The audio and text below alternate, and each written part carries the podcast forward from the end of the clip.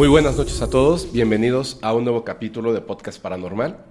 El día de hoy tengo a un invitadazo. Llevo muchísimo tiempo, bueno, nos acabamos de conocer, pero yo mucho tiempo platicando con él. Y este va a ser un tema súper, súper, súper interesante. Muchas gracias por estar aquí, maestro. Por favor, me haces el favor de, presentarte por cualquier despistado o despistada. Ah, claro que sí. ¿Quién eres y a qué te dedicas, por favor? Bueno, yo soy Miguel Ángel Domínguez. Yo fundé un centro de desarrollo humano, holístico, en 1988. O sea, tenemos más de 30 años de dedicarme de tiempo completo a la grilla, ¿no? Como digo, a la grilla espiritual.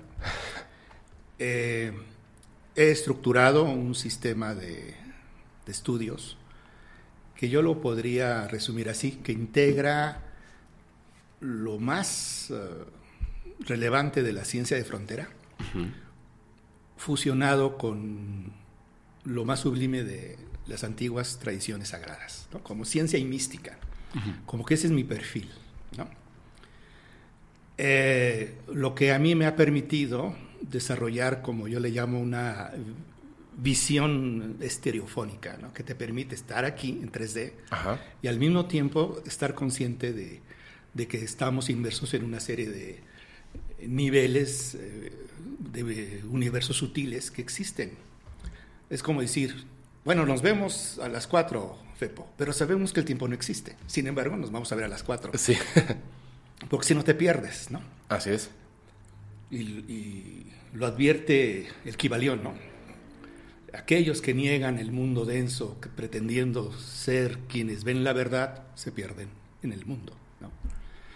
Aquellos que solamente pueden ver lo denso, se pierden también de las verdades eh, eternas. Entonces, mientras estemos aquí, contemos con este cuerpo, que este avatar, pues hay que estar a las vivas, ¿no? Y esto es un poco el perfil de la enseñanza que, impartimos. Y principalmente yo resaltaría que el corpus del conocimiento que compartimos eh, se sustenta en leyes y en principios universales. Eh, respetamos todas las tradiciones ¿no? sagradas, pero no, no aceptamos el pensamiento dogmático ¿no? ni religioso. Respetamos, ¿no? Claro. Las creencias, no, sabemos para qué sirven, pero respetamos todas las creencias. Pues, no sé para qué sirven porque te congelan tu proceso cognitivo, pero bueno. Y bueno, hay, hay este, una serie de cursos, ¿no? Entonces, eh, hablamos de muchas cosas, ¿no? Tratando de conservar siempre una actitud crítica.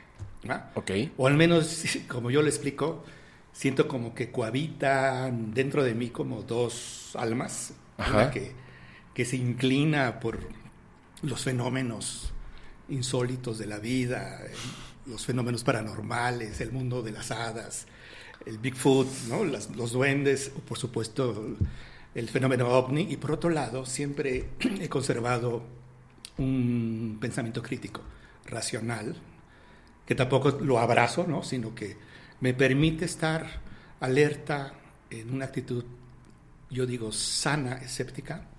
No tengo que creer lo que no comprendo. Si lo comprendo, como sea que lo pueda llegar a comprender, entonces lo integro, ¿no? Lo integro a mi visión de la realidad. Este movimiento se llama Comunidad Gaia. Entonces, eh, nos, y nos hemos entrado al mundo de la magia, por ejemplo, y a partir de estas leyes, te comentaba, que son muy antiguas, pero digamos que se logran estructurar como el llamado pensamiento hermético, siglo XIV, siglo XV, ¿no? por los llamados magos o alquimistas, y a partir de ahí nace este conocimiento que fue oculto, ¿no? porque había una gran persecución de todo pensamiento que se saliera del pensamiento hegemónico religioso, ¿no? Aquel entonces, ¿no? Hasta los científicos acababan en la cárcel, ¿no? Sí. Más los magos, ¿no? O alquimistas, que el mago significa persona erudita, ¿no? De conocimiento, magister. Así es. Pero sí podemos entender muchas cosas, como la magia, todo, todo, todo. Y, y parece ser también a los ovnis. Oye, a ver, tengo unas dudas al respecto, porque Ahorita con lo que comentas, por ejemplo, con eh, ciencia de frontera. Y evidentemente, pues es la apertura de conciencia, ¿cierto? O sea, en base a estos conocimientos. Parece ser que es inevitable. Parece ser que es inevitable. Pero, o sea, tú intentas con esto acercar de, de, una manera discreta quizá, pero acercar a la ciencia a este tipo de conocimiento para que pueda ser estudiado también. Lo que pasa es que, es que pasa mucho. Ahorita lo que comentas, por ejemplo, con, los magos, con los alquimistas. O sea, al final, las personas de ciencia, en su momento, y ahora, ¿no? O sea, la ciencia no es lo, solamente lo que ya conocemos y lo que podemos explicar. el, debiera ser la ciencia lo que no conocemos y necesitamos explicar y entender. Yo pienso que el verdadero espíritu científico es aquel que está abierto Claro. Que no acepta nada a priori, Así ni niega nada a priori. Así es. Sino, pues vamos a ver, dices que viste un duende, no sé, me gustaría ver eso. y ojalá lo se deje tomar una foto. El científico es así, pero en el mundo académico eh, suele haber mucho prejuicio, sí. incluso hasta arrogancia. Yo lo que he cuestionado es que el pensamiento, muchos de los autonombrados científicos están muy eh, anacrónicos ya, porque siguen sosteniendo un método científico materialista. Materialista, así acuñado por Bacon en el siglo XVII, de pretender, estudiando la parte, ir entendiendo el todo. Y mira que es un, lo más valioso de la ciencia es el método, pues porque con el método y aquello que se llega a observar, experimentar y concluir que eso es cierto y lo cual se vuelve un conocimiento incluso hasta predecible, etcétera, es, es muy valioso. Sin embargo, hay una serie de fenómenos que son reales y por el hecho de no poderlos estudiar con el método, prefieren negar que existen. Muchos eh, así, así no la ciencia. No la Muchos científicos. Así es. Entonces digo que se quedan, se quedan ya en el pasón de creer que siendo de mente cerrada es ser científico. No, no, es cierto. Entonces yo creo que de manera natural, tanto, vamos a llamarle la mística, como la ciencia de frontera, están encontrándose. Y quizá eh, estemos siendo testigos del nacimiento de un nuevo paradigma, donde se va a fusionar, donde, donde es que era como antes, antes no estaba separada la espiritualidad de la ciencia. Los taoístas, todo lo que observaban y experimentaban de forma empírica, se lo integraban en un conocimiento y desde ese conocimiento pretendían también comprender el cosmos. Así es. Entonces, claro, era una espiritualidad sostenida y enraizada en la tierra, pero conectada al cielo. Eso se perdió. Se perdió. Digamos, en, en, este, en esta pugna entre ciencia y religión, perdió la religión, digamos, ellos quedaron marginadas la ciencia se instauró como el nuevo poder hegemónico en las aulas, y los herméticos se quedaron así como, ya, tendremos nuestra voz en su momento.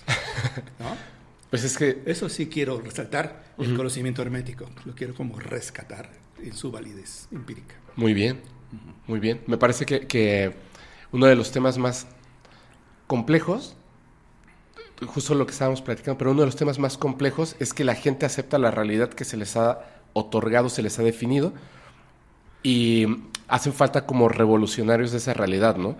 Para poder romper estos paradigmas establecidos, donde es difícil, simplemente lo pongo así, yo no puedo medir ni pesar el espíritu.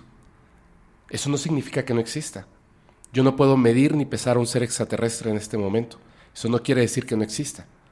Y posiblemente a mí un científico nunca me ha pesado ni me ha medido, pero existo. Entonces, tenemos que empezar a definir ciertas cosas que ya se había hecho, pero que se controló de una manera muy cuadrada y que no nos permite avanzar en otros aspectos, que me parece que son muy importantes, pero a mí lo que me causa una duda grande es por qué es importante para la humanidad. Porque hablamos de que es importante, veníamos hablando de algo parecido en el coche. ¿Por qué es importante para la humanidad eso? Eh, Desde tu punto de vista, sí. Hablando de qué específicamente, del conocimiento hermético. Del conocimiento hermético. Ah, bueno, yo, mi respuesta es la siguiente. A mí, el sumergirme en el estudio del conocimiento hermético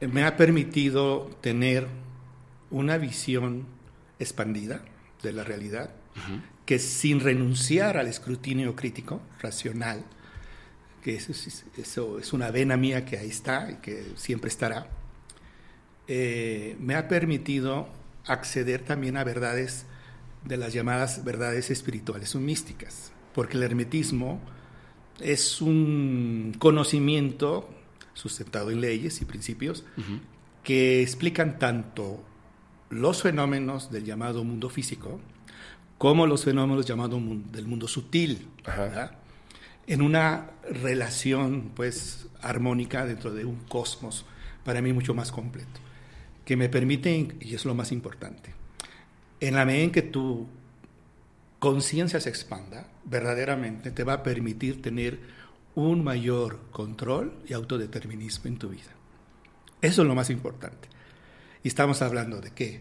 De salud, de independencia financiera, de relaciones armónicas, porque tu armonía finalmente, tu felicidad o el grado de equilibrio que logres en la vida depende de tu grado de conciencia. Esa es la gran trascendencia del conocimiento genuino y profundo de las cosas. Sí. me, encanta porque el este a veces es un poquito complejo hablar de estos temas que se entiendan bien. Y creo que, hay una cosa que, que, es bien importante. Quizá no, no sepamos nosotros como seres humanos por qué estamos aquí, o sea, por qué estamos vivos y cuáles son, pero definitivamente hay una cosa que todos podemos intuir que tiene que ver con la felicidad. Y la felicidad tiene que ver, evidentemente, con esto, con estar acorde no solamente a lo que a este plano físico, que es el primero que comprendemos, sino a todos los demás, en armonía con el universo. Si, si nuestra percepción de la realidad, que como dices tú, fue aprendida, ¿no? Vivimos en base a condicionamientos de que las cosas son sólidas y separadas y desvinculadas entre sí. Así si tú quieres ir allá, requieres invertir un esfuerzo. Si hay una computadora detrás de un vidrio de una tienda, requieres no sé qué. En la medida en que tu visión sea estrecha, ¿no? Inmaterialista, la existencia se convierte en un campo de permanente esfuerzo y desgaste. Así es. En la medida en que tu conciencia se expanda y puedas comprender tu genuino potencial que tienes, la vida se vuelve ligera y elegante, con mayor posibilidad de gozo y realización. Por eso se justifica todo esto. No es una ocurrencia de estudiar estas cosas. Así es. Mira, este yo siempre meto el tema de los ovnis, perdón, y lo voy a meter. Yo bueno, también. sí, así que lo siento, pero vamos a entrar un momentito a eso. Me parece bien como una cosa que cuando hablamos de temas de contactismo, de ciertos contactados, los que podemos asumir o pensar que son reales, y en estas historias, estas entidades, el caso Amichicha, el caso de la isla de Friendship, etcétera, ¿no? Muchísimos. ¿Y qué es lo que querían estos seres? El caso se llama amistad como tal, ¿no? ¿Qué es lo que querían? Irradiar paz, amor entre ellos, entre ellos y hacia nosotros para multiplicarlo. Era básicamente eso y uno dice, pero ¿por qué? No, o sea, es como que, ay, suena medio menso. Pues no. O sea, estas entidades de repente no están hablando de tecnología cuando les preguntan acerca de las cosas que nosotros reconocemos como tecnología, sino que dicen, no, es que la nave no la construí, nació del pensamiento. Ese espíritu está viva. Y nos cuesta mucho trabajo comprenderlo porque en este mundo físico, en este paradigma que se nos ha presentado y que aceptamos. Encontrar los tornillos y las ventanas. Exacto, queremos explicarlo y no nos, no nos queda claro el por qué una entidad viajaría desde tan lejos, quizás, o se presentaría de esta manera solamente para irradiar amor pero cuando empiezas a comprender estas otras cosas, que quizás sí es lo más importante, entiendes que esas entidades ya pasaron por todo esto y llegaron a un punto importante. Creo yo. Bueno. ¿Cómo ves eso? Sí. Ay, caray. Vamos a ver. La pregunta es muy profunda. Yo siempre he dicho que la comprensión de las leyes y de principios universales, universales porque tanto para, son válidas para el judío, para el maometano, para el ateo, para el creyente. Son las mismas leyes, ¿no? No puede haber eh, viruela coreana, viruela mexicana. La viruela es viruela. Y bueno, entonces, esto a mí me ha ayudado, te decía, a comprender o, o poder al menos inferir o deducir o explicar las cosas a la luz de este entendimiento. Y decía yo como también el fenómeno ovni, el contactismo y todo eso. Eh, en donde una de las cosas que he comprendido en esta vida es que nada es casual. Todo es causal. Todo obedece siempre a leyes y principios. No puede existir en este universo el accidente. Así es. Ni el azar. Sería un universo absurdo oscuro, peligroso. ¿no? Aparentemente sí. Entonces, todas las cosas que nos ocurren, incluyendo los contactados, incluyendo a los llamados abducidos, todo eso están regulados los acontecimientos por leyes. Ajá. No hay víctimas, no hay victimarios en este universo. En un sentido estricto tampoco podría haber cosas malas o buenas, sino solo necesarias para nuestro proceso evolutivo, ¿no? Digamos que hay cosas dolorosas y otras menos dolorosas. O inentendibles. Bueno, quizás no comprensibles. Pero con este conocimiento troncal, yo digo necesario, para aquel que aborde los ángeles, para aquel que aborde el Reiki, para aquel que aborde el fenómeno ovni, para todo aquel que es en general, pero sobre todo en estos temas. Eh, de la llamada fenomenología paranormal, yo digo que debes de tener un conocimiento troncal que te permita acercarte con una visión al menos no tan restringida, porque entonces no vas a entender nada. ¿No? Este, yo, de repente escucho a investigadores ovnis diciendo, pues a ver, estos cuates con qué derechos se entrometen con... No estás entendiendo nada. ¿Y por qué eligen a este cuate de contactado y no a este o no a mí? No estás entendiendo nada. No. es que fueron víctimas de las abducciones, pues no estás comprendiendo nada. Entonces, eh, ya tocaremos el tema de Carlos Díaz. Sí. Pero cuando él me explicó las primeras veces que platiqué con él, que él decía, entonces yo siento, y así decía sus palabras, que por casualidad, ¿no? decía él, me topé con ellos como cuando te topas con una ballena que sale de un océano. Y yo me acuerdo que le dije, no puede ser. No, claro. No puede ser que haya sido por casualidad, Carlos. De hecho, la última vez que lo vi, que no fue hace mucho tiempo, le dije, ¿todavía sigues creyendo que fue por casualidad tu, tu encuentro con ellos? No, no. Ahora ya, entiendo que no, no. En ese entonces que lo conocí era muy, este, ¿cómo te dije? Muy, este, dije una palabra no me acuerdo. Muy, muy campirano. Muy, ah, muy campestre. Muy, campestre. Muy, En buena onda, ¿eh? Sí, sí, claro. Muy, hasta ingenuo, de, de, no tener, digamos, este. Al menos yo en su casa nunca le di libros de metafísica. No, nada. Era, digamos, cero. Y sin embargo, pues él trataba de entender lo que vivía desde sus marcos de referencia. Claro. Entonces, este. Y por eso decía, pues es que yo me topé con ellos por casualidad. No, no puede ser. Entonces, que no hay nada de lo que está ocurriendo, al menos de la historia moderna de los ovnis, más de 70 años, nada ha ocurrido que haya sido casual. Que no lo estemos comprendiendo es otra cosa. Yo digo que hay una agenda. Sí. Hay un tiempo o hay un ritmo y creo que ellos saben lo que están haciendo.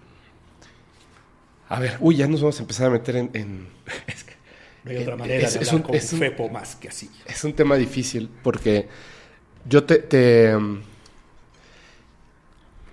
el, en el tiempo que llevo, no es lo mismo estar como, como fanático de los temas, leyendo. Claro.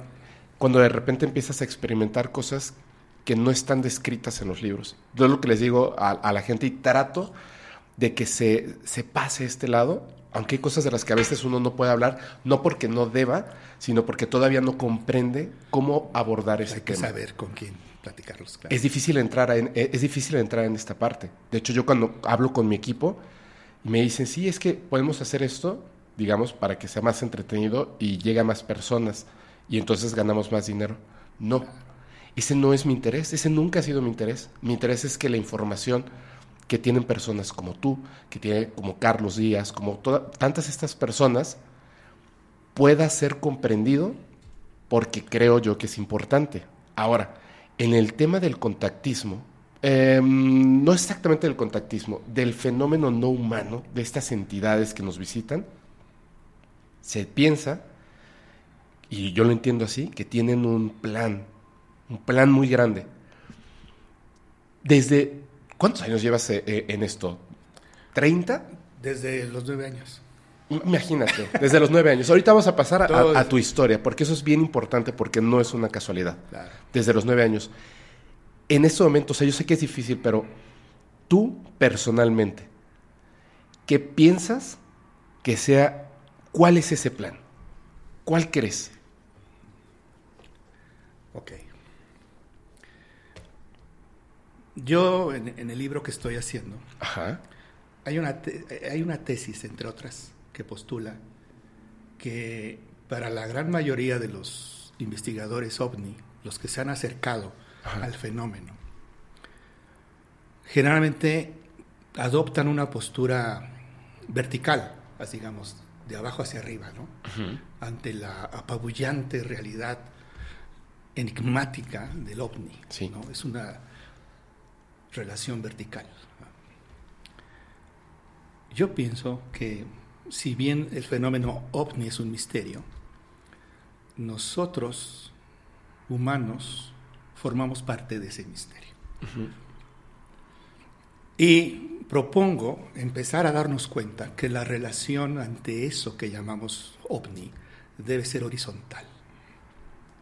¿Cómo?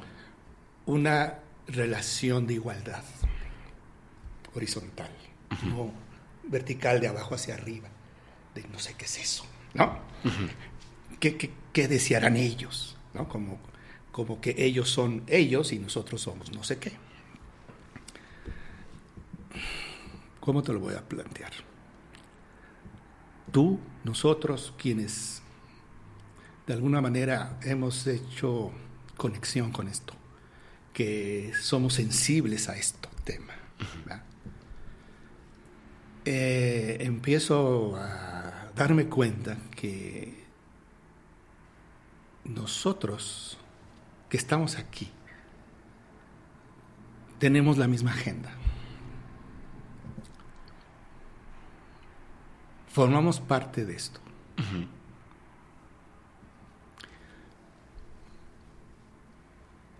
Y tienes, quizá esto lo, voy a explicar. Yo estoy aquí en este momento, en tu podcast. Los programas que he visto tuyos, lo que te he escuchado, te percibo como alguien que está haciendo esto de corazón, que es un trabajo honesto, íntegro, y que tú lo que buscas es como que transmitir la trascendencia de todo esto, de estos temas, ¿no? Y eso es lo que creo uno debe de buscar, como cuando dices, ¿por qué? ¿Por qué estudiar un fenómeno que se niega a ser estudiado? ¿Por qué hablar de, a ver, háblame de tu experiencia? A ver, platícame. O sea, no solo es un interés morboso. Mira que sí, hay mucha gente que le gusta esto, sino que esto y quiero incluir a toda la fenomenología paranormal, porque también yo veo vasos comunicantes, donde está también el fenómeno ovni. Todos estos fenómenos anómalos para nosotros, enigmáticos, están ya para buena parte de la población, están logrando romper con nuestra jaula donde está atrapada la mente nos está literalmente empujando a lograr ver que la realidad es otra cosa de lo que nosotros suponemos o como nos enseñaron, ¿ok? A ver, en tres dimensiones, ¿no? Largo, ancho, profundo, las cosas, decía, son sólidas, separadas entre sí, las cosas que son reales son las que son medibles y pesables, y es lo que se enseña en las aulas. Y así la gente crece con este paradigma. No, como te decía, el ovni pareciera que irrumpe, como que, como que se entremete en una realidad que suponemos entender y hasta decimos el ovni viola las leyes de la física de la gravedad y del tiempo conocidas, no las rompe, sino que el ovni rompe con la realidad que tú alcanzas a entender. Entonces, para mí, eh, por centrarnos en el tema ovni, nos está llevando, y quizás esa sea parte de su agenda, nos está llevando a un despertar colectivo de la humanidad. Ese es el alcance que yo veo en este fenómeno. Y muchos de nosotros, pues ni modo hay que decirlo, formamos parte de esta agenda. Estamos aquí para eso. Estamos aquí para transmitir el mensaje del despertar. Siento yo que, que nada es casual. Así es. Eh, yo, la primera vez que vi un ovni, la gente que ve un ovni es extraño, estadísticamente, es raro. Sí. ¿No? Pero más raro es que esas personas lo vean dos, tres veces más en la vida. Exactamente. Dices tú, ¿qué pasa? ¿Qué pasa con esto? Ah, es un patrón. Ah, tengo una... Pues hablar de contactismo, no, Adamski, no, no, no. ¿Quieres hablar en serio de contactismo? Hablemos. No. ¿Tuviste? Hay una conexión. Hay una conexión. ¿Tuviste eh, tu primer ovni a los nueve años? Yo estaba, creo que segundo de primaria. Ah, entonces tenías menos, ¿no? Siete. No recuerdo, a ver, sexto, doce, quinto. Yo estaba en tercero, en Guadalajara, y tenía ocho años. Si estabas en segundo, tenías siete. En tercero, ¿no? Creo, por ahí. Antes igual tenías como ocho años. Por ahí, ¿no? 1969. Y estábamos en el patio, ¿no? Todos chavos corriendo. ¿En, México o en Morelos? En la Ciudad de México. Ok. Necesité ver el cielo. Es eso. Ok. El cielo. Necesitaste ver el cielo. Azul, lleno de nubes blancas de 1969. ¿Por qué vi? ¿Por qué quise ver el cielo? Y entonces vi esa, nos, vamos a conceder el término, bueno, ovni, hexagonal, no, sí, hexagonal, Ajá. de un color café marrón. ¿Ah, sí? ascendiendo lentamente en una vertical hacia el cielo. Sin hacer ruido. Sin hacer ruido. Y en segundos se perdió. Y había otro niño que lo vio también, que yo vi su cara de asombro, así como si tú también lo viste. Ese fue, y desde ahí mi vida se transformó. Empecé a, bueno, de por sí yo ya sabía de los ovnis, ¿no? Ya, ya, ya había He escuchado más respecto. Ya, como niño ya. Pero a partir de ahí empecé a, interesarme, a leer todo lo que podía leer de revistas. Eh, en ese entonces, la, bueno, ya más adolescente, la revista Duda, ¿no? Que decía, llegué a coleccionarlas y luego mi abuelita me las tiraba porque eran cosas del diablo. y luego otra vez, va, para afuera, así. Y empecé a leer. Este, creo que mi primer libro, y qué bueno que fue el primer libro que leí de este tema, fue de don Pedro Ferri Santa Cruz. Un mundo nos vigila. Un libro realmente muy serio, si no lo, no lo has leído, porque él en ese libro recopila todo lo que se había investigado sobre los ovnis. Hasta ese momento, sí. Heineck, de ballet, todo eso. Muy serio ese libro. Un hombre que no fue comprendido en su época, sí, un misionario. Este, y entonces él empezó a darme este criterio. Este, o, cual, al leer su libro aprendí que uno debe de rendirse a los hechos. Luego, tratar de comprender qué son esos hechos. Así es. Las dos cosas. Oye, pero a ver, yo tengo ahí unas preguntas al respecto de, esa primera vez que tuve un ovni. Dices, tuve la necesidad de voltear. ¿Físicamente sentiste algo? Digamos que yo en ese entonces pues, digo, ¿por qué me detuve? ¿Por qué me paré? Claro, quizá años después yo como lo redacto es por qué tuve la necesidad. En ese entonces yo no sabía que tuve la necesidad, ¿me explico? Yo simplemente volteé al cielo. ¿Ok? Sí. Así es. Yo, yo tengo una, una, cuestión ahí. cuando yo tenía igual ocho años, estaba en Guadalajara y vi esos ovnis. Estaba también mi mamá, estaba mi hermano, estaban unas primas. Cuando los, cuando los vimos, a mí lo que me parece importante de ese primer encuentro es que en la mente de un niño, fácilmente, incluso aunque tú hayas sido ese niño, tú puedes llegar a la vida adulta y decir, quizá me lo imaginé. Porque la mente es hipercreativa y más cuando no es un niño. El hecho de que hubiese otro niño, o en mi caso, estos familiares, ah. valida lo que viste. Porque ya no es algo de tu imaginación. Otra persona estaba ahí presente bueno, mientras ocurría. Yo creo que los adultos pueden imaginar cosas, los niños solo ven cosas. pero bueno, pero tienes toda la razón. había otro testigo que nos miramos los dos como diciendo, ay cabrón, ¿viste lo que...? Sí. Y a partir de eso, hay esta semilla en ti que, ¡pum! Así es. Crece así fuertísimo esta planta. El término se llama semilla.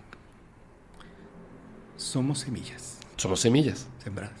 Por eso te decía, eh, que bueno, eh, antes de, empezar estamos platicando, yo siento a veces que me causa una, mm, quizá, misterio el por qué hacen este proceso como de control, porque voy a lo siguiente, yo no creo que sea casual el hecho de que el otro niño también lo hubiese visto, pero ese niño siguió los mismos pasos que tú. Ah, lo ignoro. No lo sé. No creo. Que sí. No creo. Yo y digo, sin ser mala onda, yo creo que ese niño estaba ahí solo para validar ese punto, ¿eh? ¿me entiendes?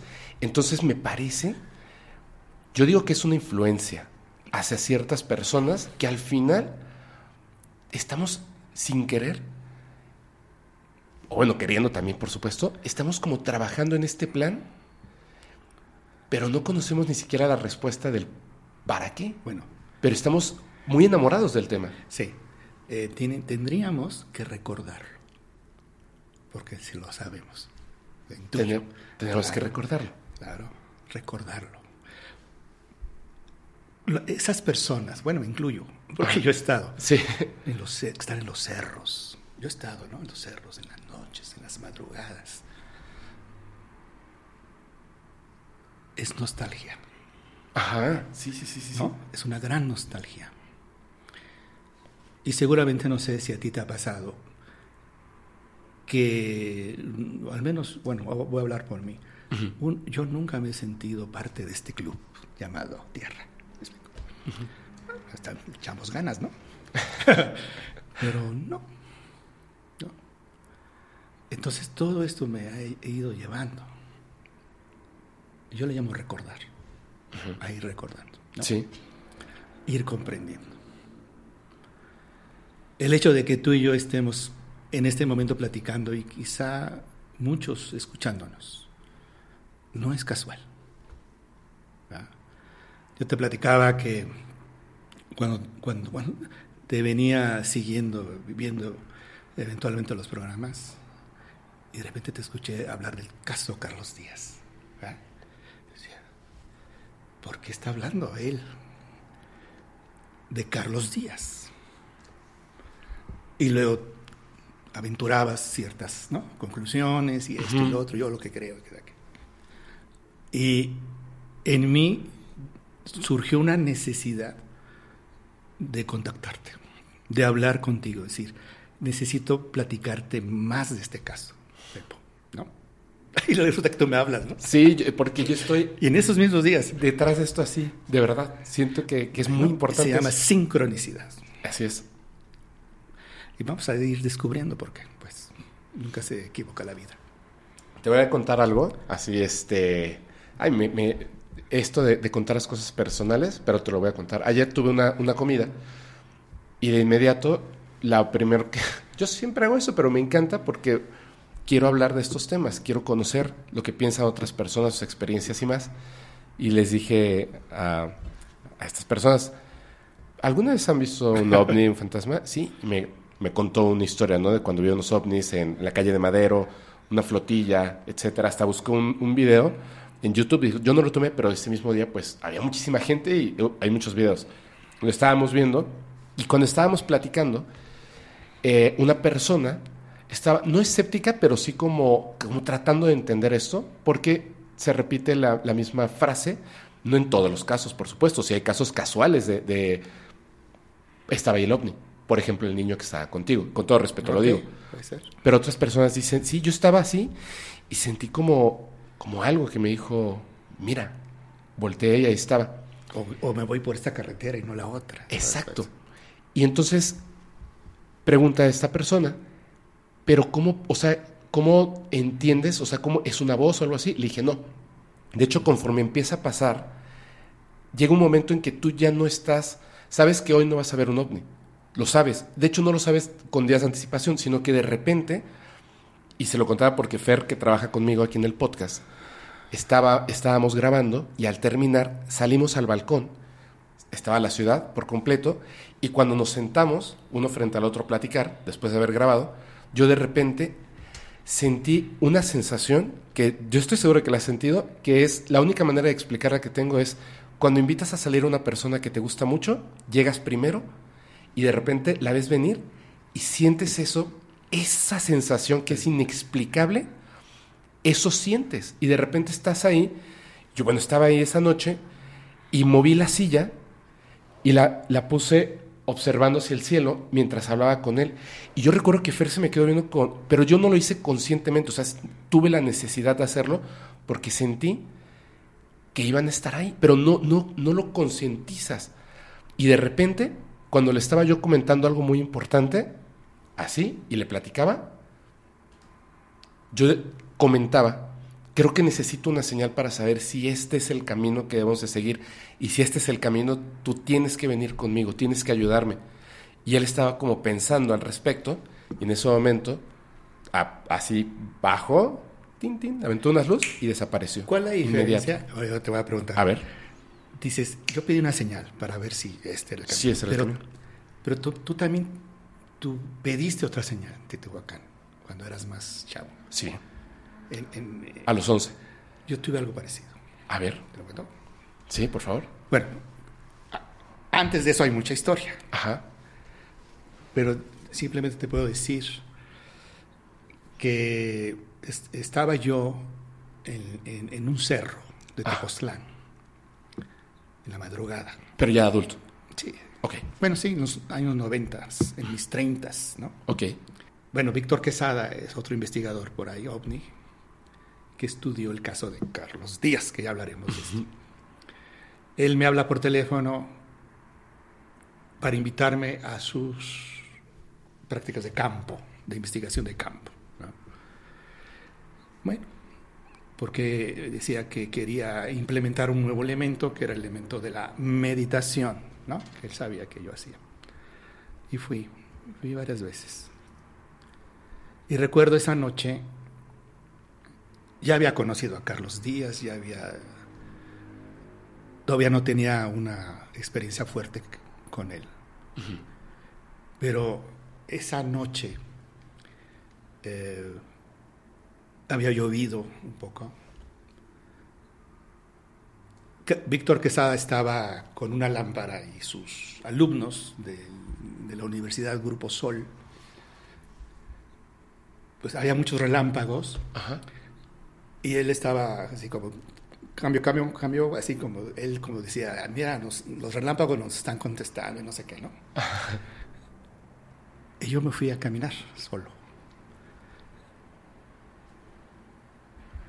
Aún claro, es, es, el, cerro es, ay, es el cerro que tiene forma de, no sé si ubiques, sí. el cerro en forma de pezuña o es el observatorio y estábamos como a la mitad del cerro. Ahí acampamos.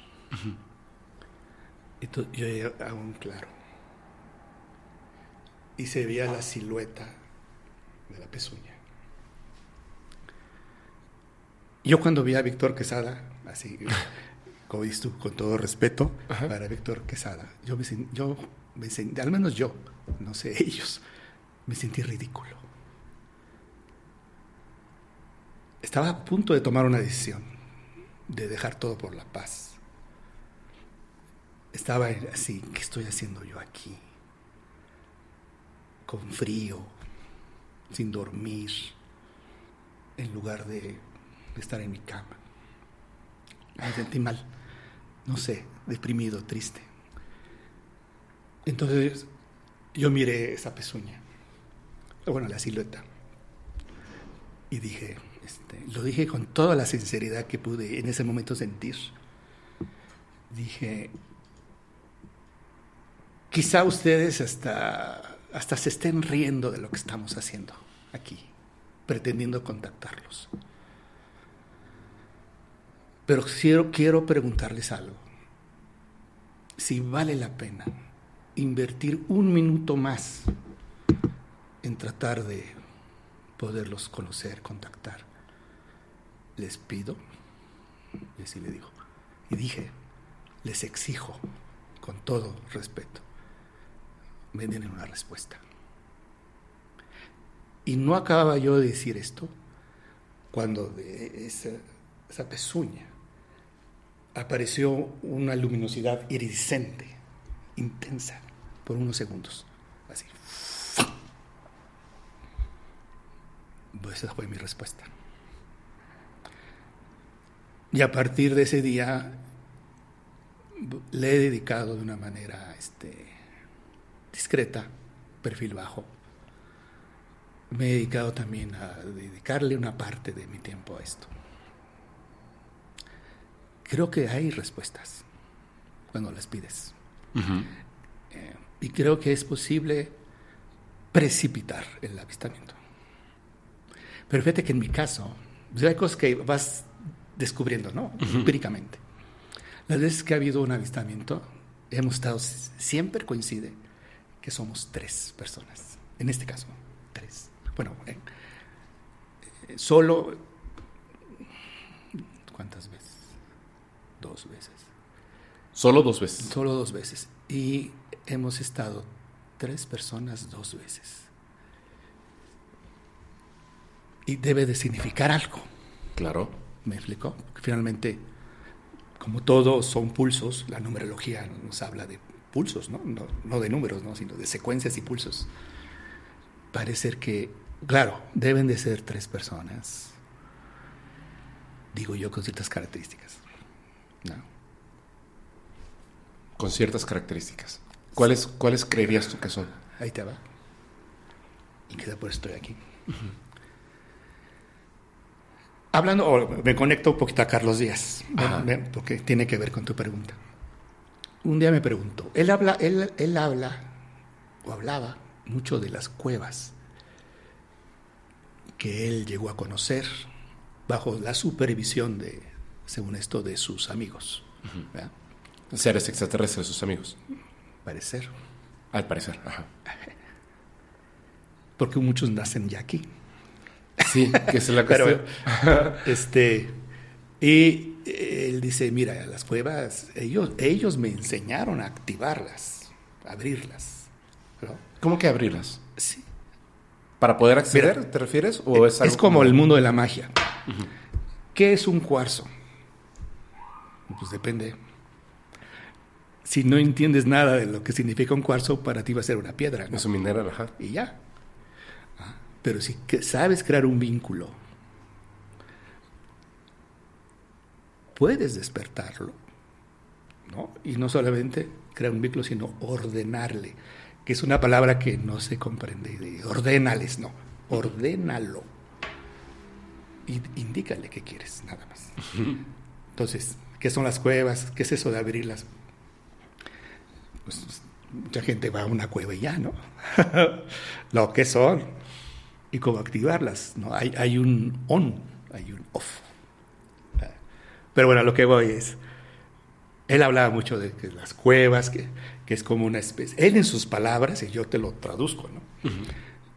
Porque él decía, eh, a ver, lo voy a traducir, decía, cuando logras entrar,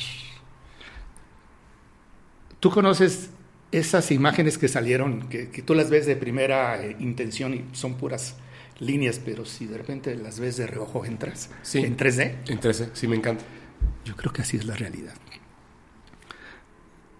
No penétrala, entonces ve. Entonces, él hablaba de las cuevas como un sistema de traslación, donde esto es posible cuando tu cuerpo denso o físico se, él, decía, se convierte en cuerpo de luz, ¿no? Entonces, entonces puedes viajar de, esta cueva a otra y de esta a otra y, se, y hasta el mar, por ejemplo, en minutos. Bueno, y hablaba de eso. Y una vez me platicó que una vez llevó a dos mujeres a una cueva. Una de ellas era una maestra de Reiki, vegetariana, fue de blanco, okay. había pervertido un ayuno una, una semana porque iba a ir a la cueva. Y una amiga de ella, pues, más mundana, ¿no? Pecador estándar. Fue. Le, el Carlos les indica cómo alinearte. Y me dice, Carlos, y yo me di cuenta que la otra, que ni, ni siquiera sabía a qué iba, se estaba desmaterializando. No la, maestra de Reiki. Claro. ¿Ves? ¿Te, te, hace sentido la frase, si os hacéis como niños? Sí, que perdón. Si os hacéis como niños, entrarás al reino. No digo que uno debe de ser perfecto, no, sino un corazón puro. Claro. Eso creo que puede ayudar para que suceda. ¿Tú alguna vez tuviste alguna experiencia del tipo con alguna de estas cuevas? Así es. ¿Sí? Así es. ¿Con Carlos Díaz o por separado? Con Carlos. Sí, sí. ¿Y lo puedes contar? Sí. ¿No quieres primero sí, sí, sí, cómo llegué a conocer a Carlos Díaz? Porque siento que tiene ah, jiribilla todo eso. Sí, no, no, tú... llegamos a Tú adelante, tú cuéntanos en el orden que, decías. No, estoy ya así. De hecho, voy a hacer una anotación eh, al respecto de lo que decía de ordenar. Ah, les conté eh, en un capítulo acerca de un objeto que reconocen como de tecnología alienígena, pero no lo pueden comprender y lo quieren medir y no pueden. Y cuando acercan un conejo, el objeto comienza a funcionar. Es que quiere luz, la, la, puerta, ¿no? Es, es una esferita. Y entonces el científico cuando ve que, al acercar al conejo pues tiene una, algo está sucediendo, se lo lleva para observarlo y entonces el objeto le extrae el ojo, porque ordenó observar. El objeto no es un objeto de tecnología, es un objeto como lo que estás escribiendo más o menos, o sea, como un mineral que no tiene una función específica, no es una herramienta específica para algo, lo ordenas. Es que lo han dicho los budistas hace, hace siglos. Y, es lo que yo deduzco que es la nave de, Carlos. la, mente ordinaria dice, este es un vaso, este es un objeto de estudio, yo soy un sujeto que lo observa. No, el objeto existe porque el sujeto lo está creando y el objeto de alguna manera me está creando. Es una unidad. Así funciona la nave. No puede ser de otra manera más que así, con, por pulsos concienciales. Tienes razón. Ah, bueno, pero no, tienen tornillos. Ahora sí regresamos a... Ah, a Carlos Díaz, ¿no? Desde, a Carlos Díaz. Desde que lo conociste, así, ¿cómo fue? Sí. Eh, yo en ese entonces, mi escuela estaba en la Ciudad de México. Ajá. Y abrí horario en la mañana para dar cursos, ¿no? los básicos, intermedios y avanzados. Los básicos son para trabajar tu sombra, tu inteligencia emocional y todo los cimientos. Y llegó en la mañana un señor joven a tomar el curso. Eh, y él era, o es, controlador de tráfico aéreo del aeropuerto Benito Juárez, de la Ciudad de México. Órale. ¿verdad? Pues él trabajaba de noche y se andaba, creo que, separando estaba en una crisis y le recomendaron el curso, ¿no? Y fue. Y pues el tema obligado, ¿no? Oye, tú que eres controlador de tráfico aéreo, ¿nunca han visto ovnis? Sí, como no, se ven seguidos o al menos el radar registra un eco. Nosotros podemos más o menos calcular el tamaño de lo que eso es vemos pues, que no hay ruta aérea, no sé, a veces pensamos que es una avioneta que sea del narco, etc. Y sin embargo, ¡pum! desaparece. Aparece, desaparece, ¿no? ¿A dónde van los ovnis? Una vez eh, Buda le dijo a un alumno, a ver, tú eres muy preguntón, te voy a hacer yo una pregunta. ¿Ves una vela prendida? Sí. Y la apaga. ¿A dónde se fue la luz? ¿Eh? ¿A dónde se fue el ovni? a lo mejor siempre ha estado ahí, ¿no? Nuestra percepción es que se fue, ¿no? En fin, le dije, oye, ¿puedo ir a visitarte, a conocer? Sí, cómo no, Cuando, pero vente como a las 11 de la noche para yo poder atenderte, claro que sí. Y fui. Efectivamente, pues ya son computadoras, ¿no? Porque yo tenía la idea de, como la época de la Segunda Guerra Mundial, no, computadoras, etc. Llegué a ver algunos ecos, ¿no? O sea, mira, aquí está un eco ahorita y desaparece. O sea, es súper común. Parece ser que es súper común, que están, no están, no todos los vemos. Wow. Por eso cuando hay esos lentes de visión nocturna, siempre se ven cosas, porque ahí están. Bueno. Y me dice, oye, a ti que te interesa este tema, te voy a presentar a un compañero mío, Enrique Colbeck. Él es asesor de Jaime Maussan. Ah, ok. Sí, claro que sí, preséntamelo. Entonces me presentó Enrique Colbeck, una persona que me cayó muy bien, muy amable, muy abierta, muy generosa, siempre en ese momento dispuesto a contar cosas que, anécdotas, ¿no? Que él ha vivido ahí. Y me dice, eh, yo soy asesor del licenciado Maussan sobre cuestiones técnicas de aviación, etcétera. Mm. Y él tiene una de las mayores colecciones de videos de ovnis. Ah, qué bien. Este, no, hombre, he visto cosas impresionantes. No, no la lucecita, no, no, la cosa es allá entre los árboles. Este. Y, me y me permitió sacar unas copias, ¿no? y le dije, oye, ¿y, se podrán ver los videos? Sí. Y le podemos poner fecha, ¿no? Yo soy como tú. ¿Le, le podemos poner fecha? Pues sí. Dije, este, ¿te parece bien el miércoles? no sé dónde, si quieres, en mi casa. Sí, a todos, sí, sí, sí. En ese entonces yo vivía en una casa rumbo al desierto de los leones. Así un poco así, solitario. ¿O se fue en tu casa? Ah, ok. Fue en mi casa. Y nos citamos a las 8. Sí, como no, a las 8 yo llego. Invité a, a, mis amigos más locos, ¿no? Que les pudiera interesar ver videos de ovnis. Compramos una pizza, ya sabes hubieras estado tú feliz, ¿no? Uh, OVNIs y pizza, ¿no? Imagínate.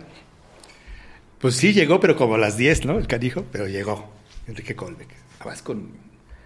Eran todavía VHS, ¿no? Y nos empezó a, pasar varios videos.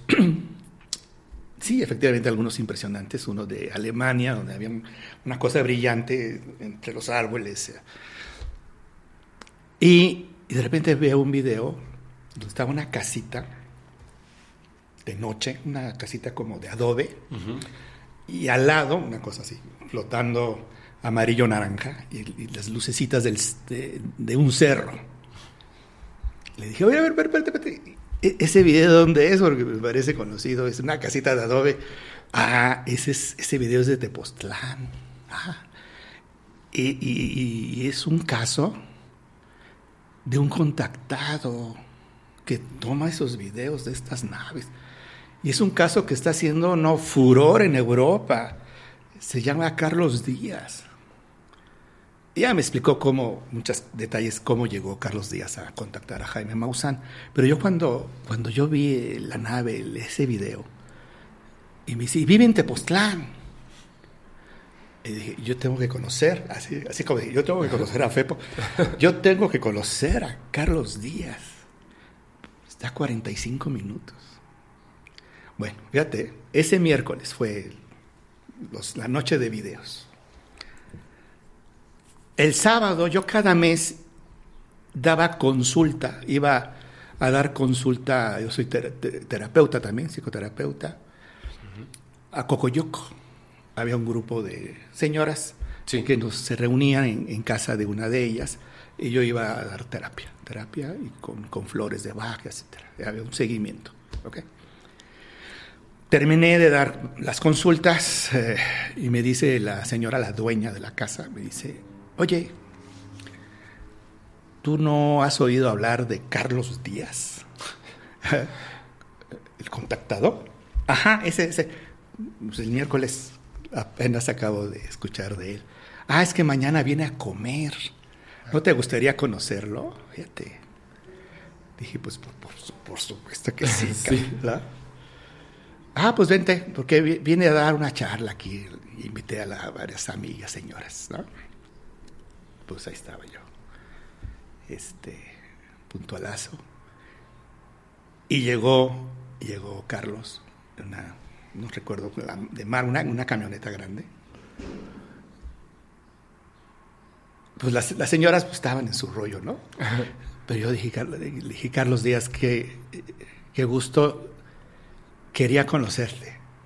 Y me dice, sí, sí, sí, lo sé, lo sé, lo sé. Así me dijo, lo sé, lo sé.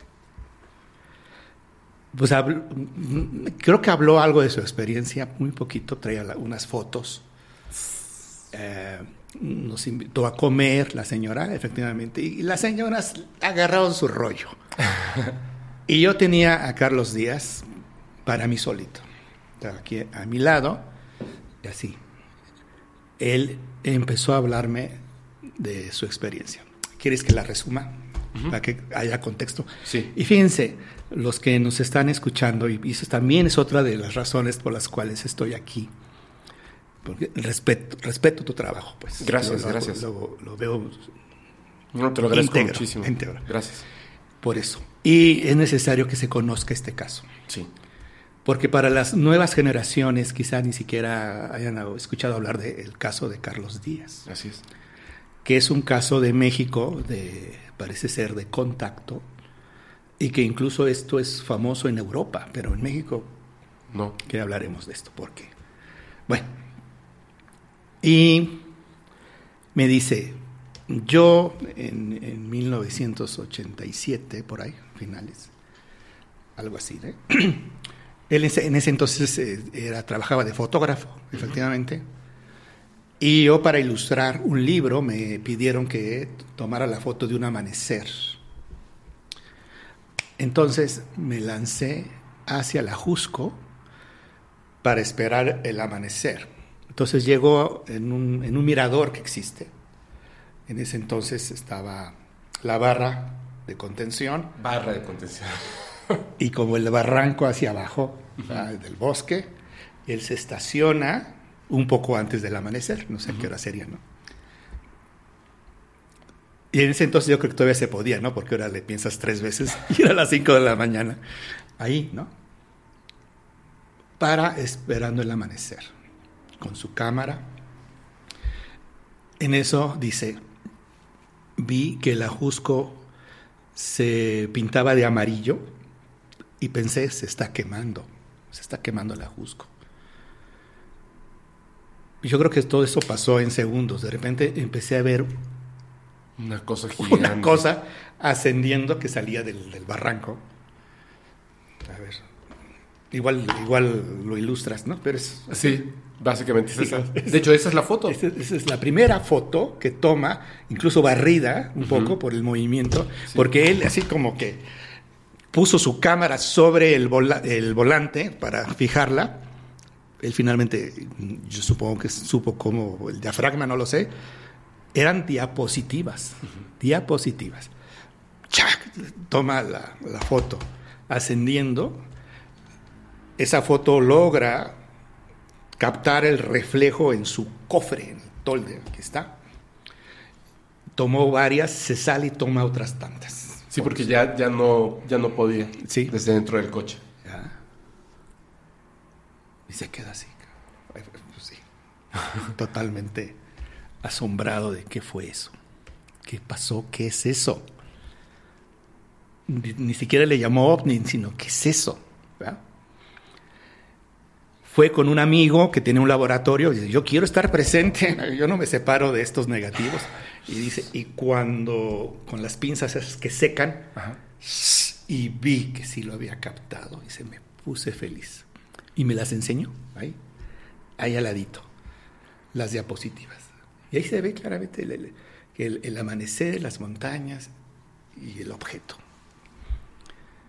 Estas, estas diapositivas han sido analizadas por varios científicos. Eh, Jim Delatoso, que, Jim Delatoso, es. que tiene un laboratorio de análisis eh, computarizado de imágenes, ¿no? que cuentan los píxeles, saben cómo hacerle. Claro. Boschel, asesor de la NASA, el maestro, creo que aquí, está eh, el maestro Malanga de la Universidad de Pisa en Italia. Bueno, varios han analizado sus diapositivas, sus fotografías y sus videos. Bueno, Y que además si esos nombres les suenan es porque es así como que el top para analizar sí. este tipo de, de- Bueno, varios, eh, de evidencias. varios investigadores de la talla de John Mack, ubicas a John, Sí, John Mack. viajó a Tepoztlán. Hijo. Michael Hesseman, eh, alemán, estuvo con Carlos Díaz, eh, estuvo, bueno, su investigación duró 11 años. ¿Quién más? Eh, Shirley MacLaine estuvo, bueno, quiso conocerlo, varias personas. Este, el, el- el pionero que estudió los círculos de, cereal en, en- ¿cómo se llama? Los campos de cultivos, este. Ay, otra vez. Julie Anders eh, estuvo con Carlos Díaz.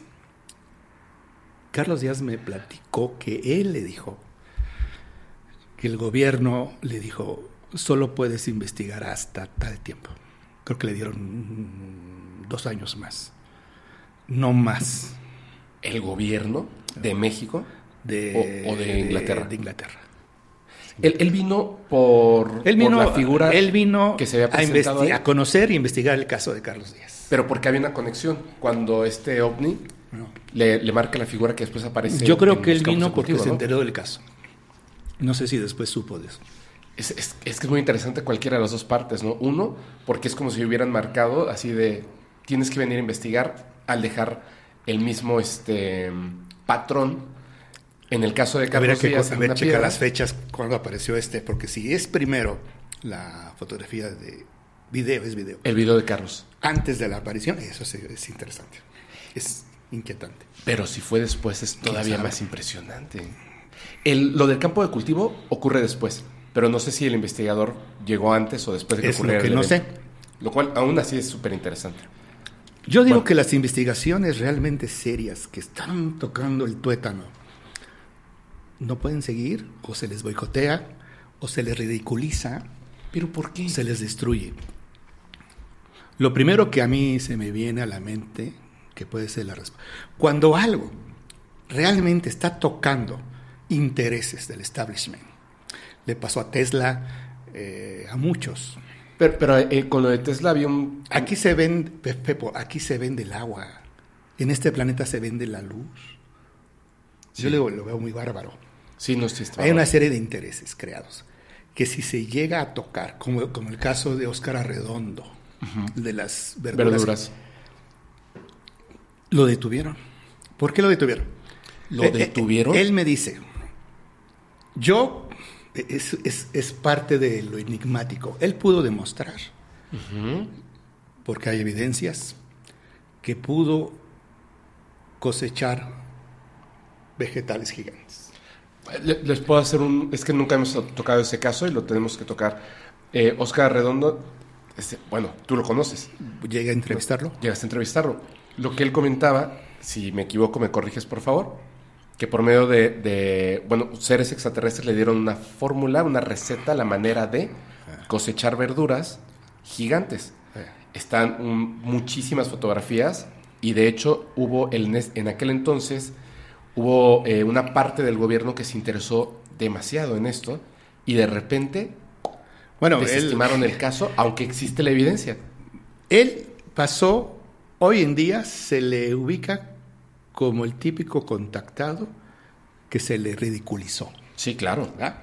Así es. Ah, porque además habla de cosas, no sé si sea factor humano, que dices que se mete, pero habla de experiencias que yo, con una visión no prejuiciosa, digo, está narrando su experiencia, Ajá. ¿no? Que para el escéptico dice, ay, por favor, ¿no? Porque él, él alega que viajó al sol y que vio los habitantes. lo que dijo Alejandro, Lo mismo que- ajá, lo dice, lo dice pero, pero con tu visión de que, ay, pues, ¿cómo se va a derretir? ¿no? Es que hay muchas maneras de Te viajar, pero bueno. te lo cuenta al lado de una cebolla de una tonelada, ¿no? Bueno, Y exactamente. no le crees. Así como, Entonces, ¿cómo? él dice, ¿por qué? Él me llegó a decir, ¿por qué, ¿por qué me dijeron? Estamos hablando de amenazas de muerte, ¿no? Sí. O sea, le paras, o sea, no de, ay, por o favor. te no. desvivimos ya. Bueno, mejor te acepta esta lana, ¿no? Piensa en tus hijos y ahí muere. Dice, ¿sabes por qué? Dice, porque yo lo que yo pude demostrar es, en un, él me habló de estas cifras, en una hectárea, en una hectárea, con el cultivo normal, da tantas toneladas de comida. Con esto, en, un, en esa misma hectárea, cuadrupliqué las toneladas de alimento. Cuadruplicó las toneladas, claro. Eso no conviene. ¿Captas? No conviene. Bueno, a, a- a México le convendría, Ah, ¿no? para acabar el problema del hambre, ¿no? Por, eso hay, hay empresarios que prefieren tirar la leche que bajarle de precio. Sí. ¿Sabías eso? A ese tipo de intereses. Y uno de los más que quizá por lo mismo no se meten porque necesi- necesitarían darse cuenta. Pero lo más riesgoso, pero no lo saben, es el despertar de la conciencia. No lo pueden evitar porque, pues, ¿cómo pueden evitar algo que no ven? Pero lo demás, aquello que puede atentar con algún interés, sí lo van a detener. Es que Si tú dijeras, acá, si tú dijeras en tu podcast, fíjense que este, el 15 de junio vamos a invitar a alguien que tiene la fórmula para combatir el cáncer. Y es cierto, se acabó tu podcast. no llego al 15 de julio. O sea, no, no, si lo anuncio así, no llego. O no se avisa y se anuncia y ya no se puede detener. Ya se hizo viral, ya no se puede detener. Sa- ¿Sabes qué pienso? Y te lo voy a compartir. Te, te voy a hacer una brevísima pausa de todo esto porque me parece que ese es el tema más importante. Por lo menos personalmente lo he estado pensando durante mucho tiempo. Que es algo de lo que yo le comentaba a Fer. Le dije hace unos días a él y a otras eh, personas de mi equipo de trabajo, también este, gente allegada a otros, bueno, a investigadores, que ni siquiera voy a decir los nombres porque todavía no es, no es un hecho. En mi cabeza ya. El tema de, de- creo, no, espero que no vaya a ser injusto. Creo que todos estamos envueltos en este plan, o sea, me refiero a, estas personas, a ti, a mí, etcétera, y tenemos una, una función en específico que además de manera empírica la vamos encontrando. Hay un momento en el que uno tiene que tomar una decisión que es muy importante, porque al final, en todos los casos, siempre se piensa que no valió la pena. Yo te comentaba de Bob Lazar. Bob Lazar, que no es un contactado, que solamente le interesa la ciencia, hoy en día, en la última entrevista que le hace Joe Rogan, él vuelve a decir lo mismo que en el documental. Si yo supiese que todo esto iba a pasar, que me iban a, ridiculizar, que me iban a amenazar, que iban a destruir a las personas alrededor de mí, familiares, amigos, al grado de que ellos me dijeran, ya no hables más, ya perdí mi casa, ya tuve que entrar a una hipoteca de esto, ya ridiculizaron a mi familia, ya amenazaron a mis hijas, etcétera, solo por conocerte. Ya cállate. Dice, si volviera a hacerlo otra vez, o sea, si pudiera regresar el tiempo, no hablaría. no hablaría. Me quedaría con ese O secreto. sea, por eso hay una razón, ¿no? Porque tú dices, ¿pero por qué? hay un interés, hay un interés muy fuerte y lo, y lo digo de esta manera. Aunque pueda parecer de ciencia ficción o de películas, tú sabes perfectamente que hay una batalla que se está haciendo y es solamente entre humanos, los que no quieren que se sepa y los que quieren que se sepa. Yo te pregunto esto porque yo he pensado demasiado tiempo eh, en este tema. Tú honestamente, solamente sí o no, ¿tú crees que vale la pena arriesgarlo todo para que se conozca este tema? Yo digo lo siguiente. A ver, Uno tiene que entregarse a lo que te demanda tu corazón. así es. Esa es la respuesta. Si eso es lo que tu corazón te demanda, lo tenemos que hacer. Yo no sé si estoy en un error o si, o si estoy haciendo las cosas de la manera correcta. no lo sé. Bueno, estamos asistidos. Estoy, estoy, estoy solamente por la pasión y solamente por lo que eh, me dictamina el corazón, solamente por esa razón, y voy a tener mucho tiempo para pensarlo, de hecho, antes de que salga este capítulo voy a estar mucho tiempo pensando al respecto, creo que es el momento, lo que te comentaba, donde tomemos otra vez la valentía.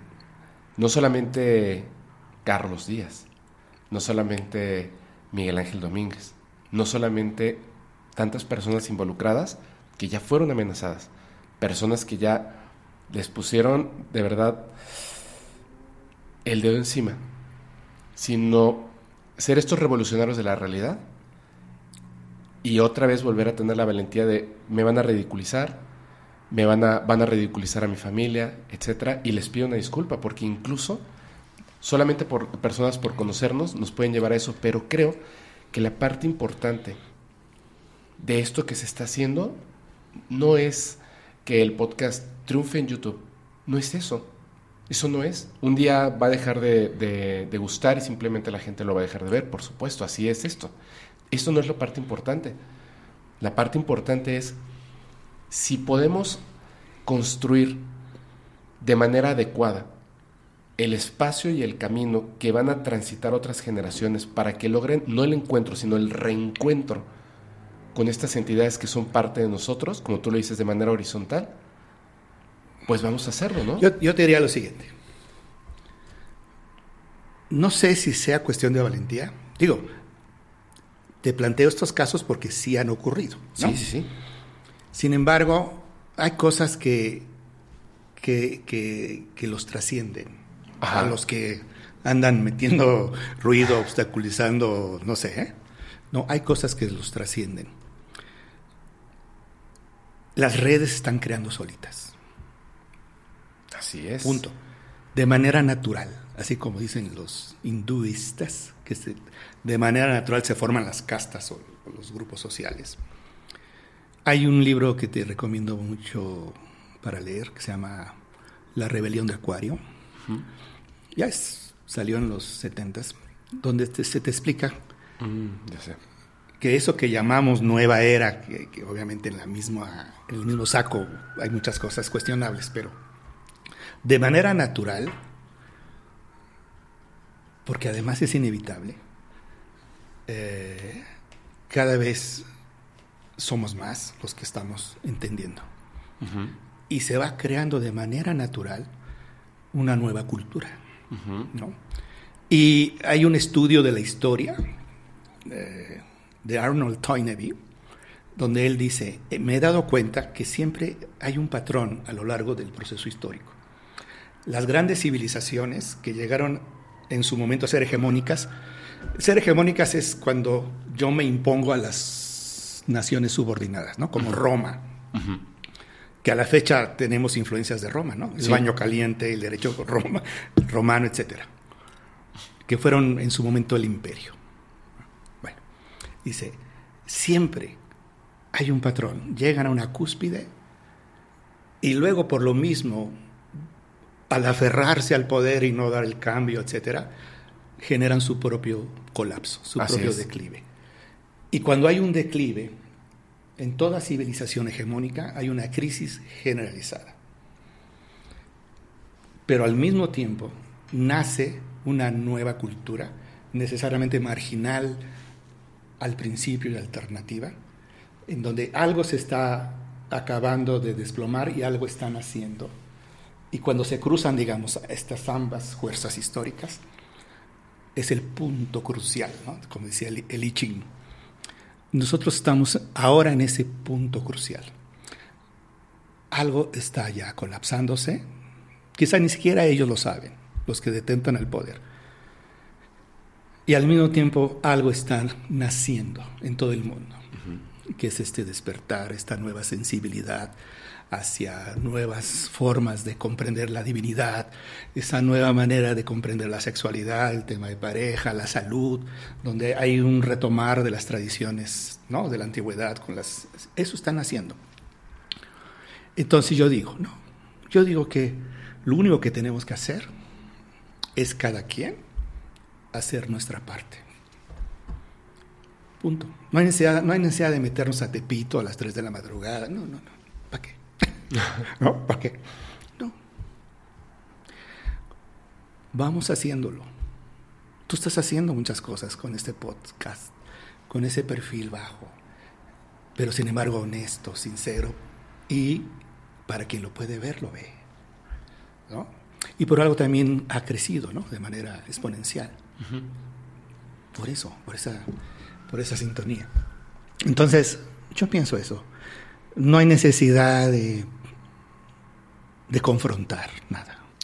No, no me refiero a confrontar, sino a hacerlo de la manera más inteligente posible. Claro, porque mira, tú, tienes que ser quien eres.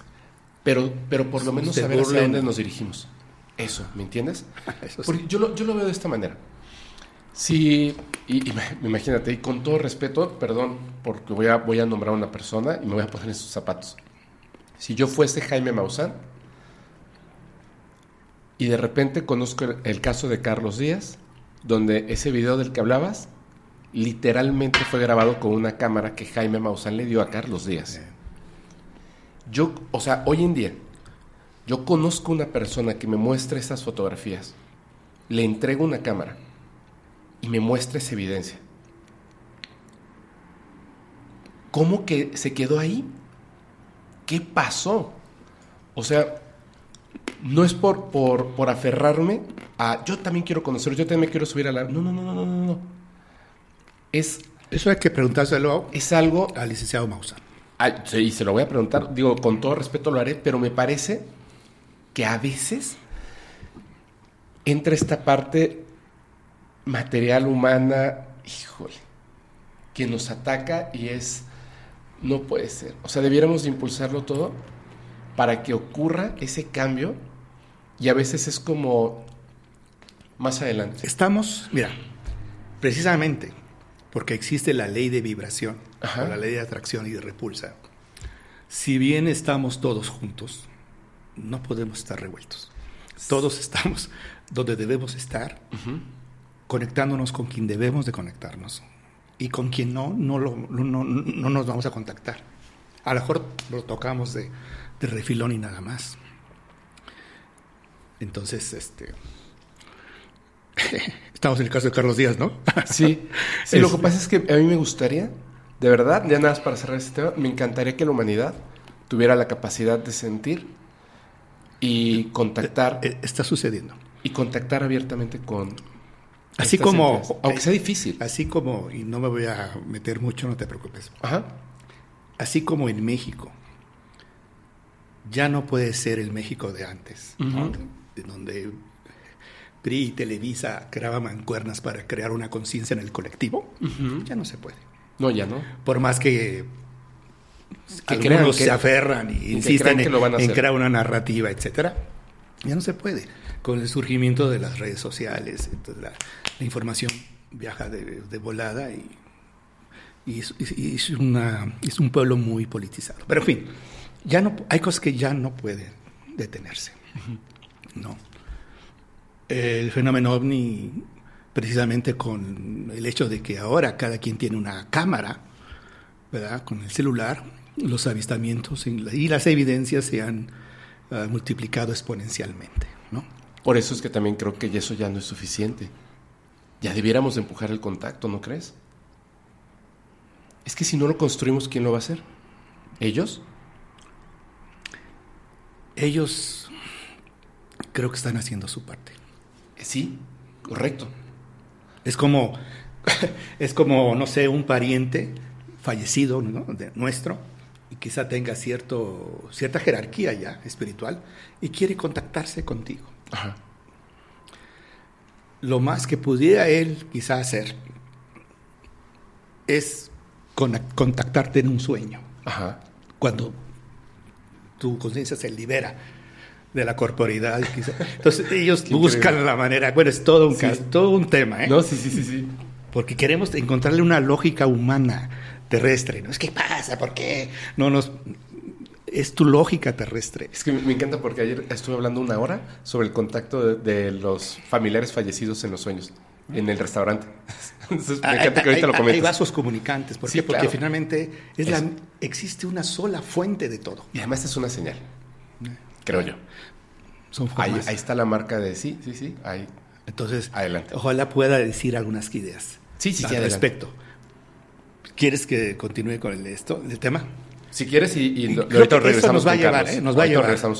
porque, es que tiene que ver. Sí. Entonces, eh, me enseña las, para que conozcan Claro. el caso. Es, es importante que conozcan el caso. Y quizá por lo mismo Carlos Díaz anime a volver a hablar. ¿no? Ojalá. Después Ojalá. bueno, entonces me dice, yo me quedé así ansioso quería volver a tener la experiencia de eso. Entonces él continuamente regresaba a la Jusco. Una y otra vez regresaba. Hasta que dijo, ya, la última. Casi, casi vamos a llamar el síndrome FEPO. que dijo, ya va la chingada. Ya, va la última. Y se lanza hacia el Ajusco. Dice, yo ya estaba en el Ajusco, llovía, era un tormentón. Recuerdo que escuchaba Radio Universal. Así- lo tenía yo. ajá, ajá. Era la melodía, y me, me dice la melodía, ¿no? Yo no me acuerdo, pero él sí. Y era tal melodía. ¿Ok? Y de, y de, y, y de pronto siento lo que tú acabas de decir, esta sensación en la boca del estómago, como cuando estás enamorado, ¿ok? Dice. Y de, reojo veo en el bosque la luminiscencia amarilla. Después dice, me entero que es la manera que me contacta, ¿no? Se estaciona. Yo, yo, yo como lo explico, es como cuando tú llegas, no sé, a- faltan dos cuadras para llegar a tu casa eh, y el perrito ya sabe. Yo creo que es así, ese, ese vínculo amoroso. El perrito sabe, ¿no? Sí, cierto. Bueno, algo así, ¿no? Ah, siento, me estaciono, está lloviendo, lloviendo. Y dice, y yo acababa de comprar unas naranjas y saco las naranjas y me pongo como gorro la bolsa, Qué ventaja. ¿ok? Es un discurso vivo, ¿no? Y me dice, o las compré, en, dijo, las, las compré en Ahorrera o las compré en la comercial mexicana. Y yo le digo, no importa. No importa.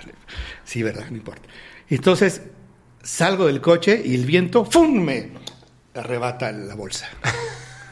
Y entonces me acerco, había un montículo de lava, de roca volcánica, y empiezo yo a ascender. Y ahí estaba. Y ahí estaba eso, porque yo no tenía manera de decir, es esto. No, no, fíjate, como digo yo, no había un marco de referencia que me permitiera decir, ah, es esto. Ni siquiera decir ovni. No, es que es otra cosa, ¿no? Era una cosa que en un congreso en Acapulco da muchos detalles de ese momento, ¿no?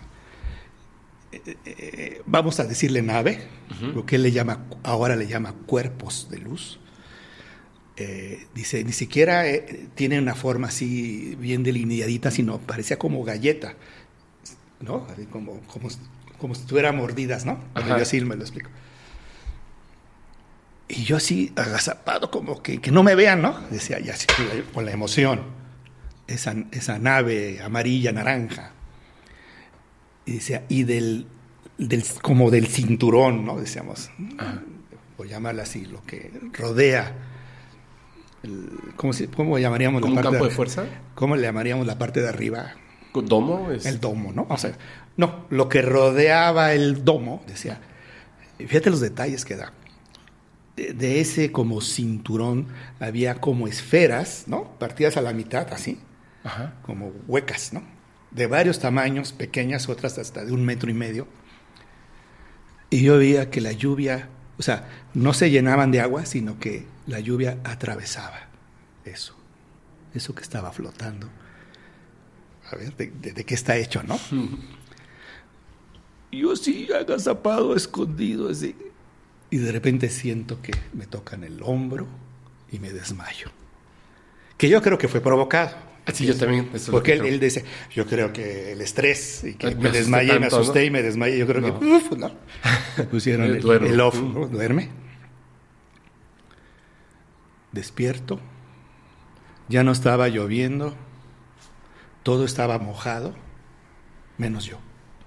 Mis ropas estaban secas. No oía nada. Poco a poco empezaron a regresar los sentidos. Em- Empecé a oír. Poco a poco empecé a sentir que tocaba. O sea, fueron regresando los sentidos. Pues ya era de noche. Ya no estaba nada, ya no había nada. Me bajé de ahí. Me encaminé al auto. Lo abrí. Me siento y había otro auto adelante. Un Caribe. Dice, un Caribe naranja, nuevecito.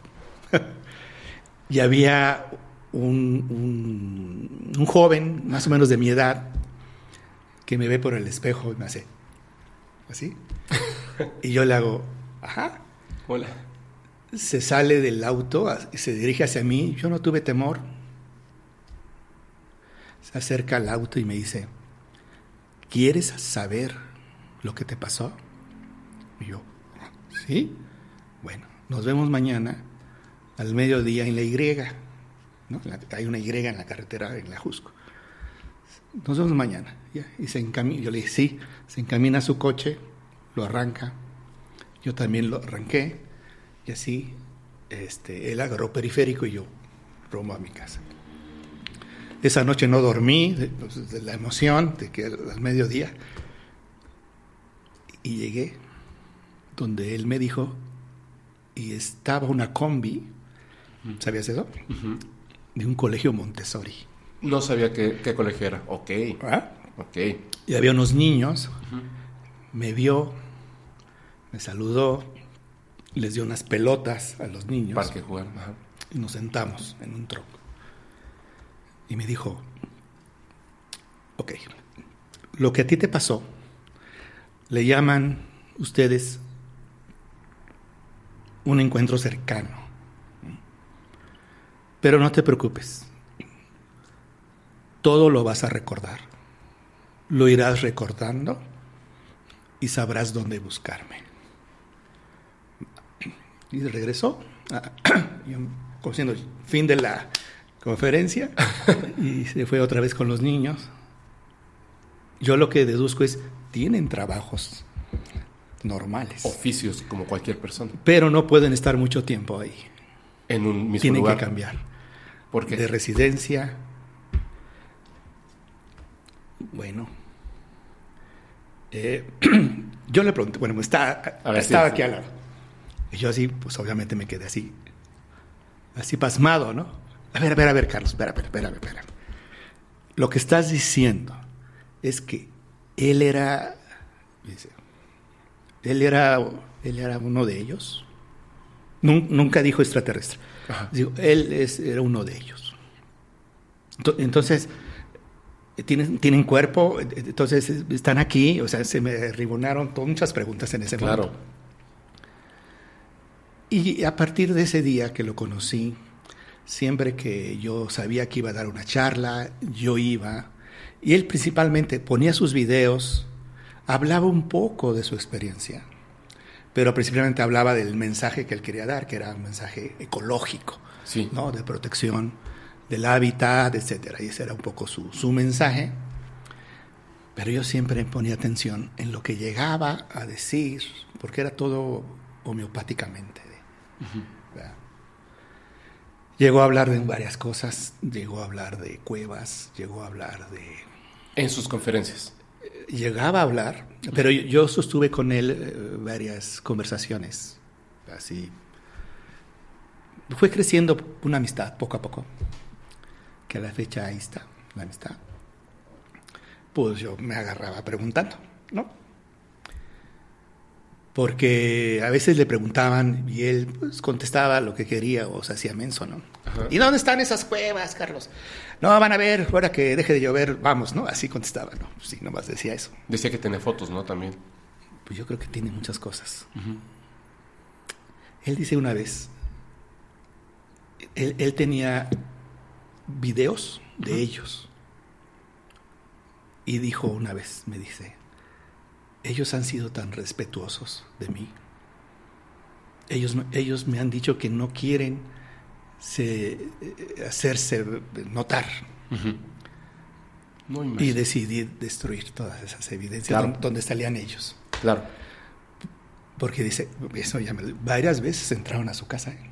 Así que cuando tú llegas, así como de película, todo patas para arriba, queriendo, ¿qué crees?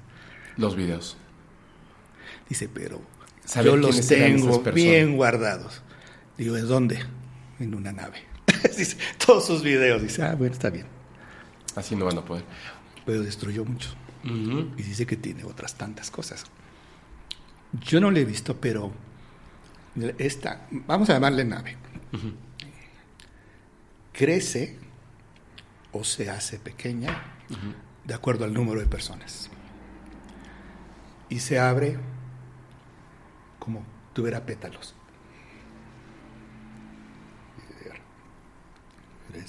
Se hace pequeña. Él afirma que ha entrado a esas naves. Una vez dijo algo sorprendente. Le digo, ¿y qué hay adentro? solo hay luz. Yo una vez que estaba ahí, pues yo tenía conciencia de que yo estaba ahí, ¿verdad? Y por lo tanto yo me recordaba como yo era, pues sí, ¿no? Pero cuando quise tocarme, no podía. No me podía tocar. Era luz también. Dice, me hice luz.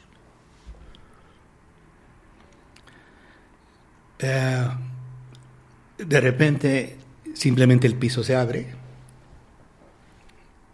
y de repente ves, no sé, volcanes, o dice, por pulso mental, pues, y ver el ojo de un águila.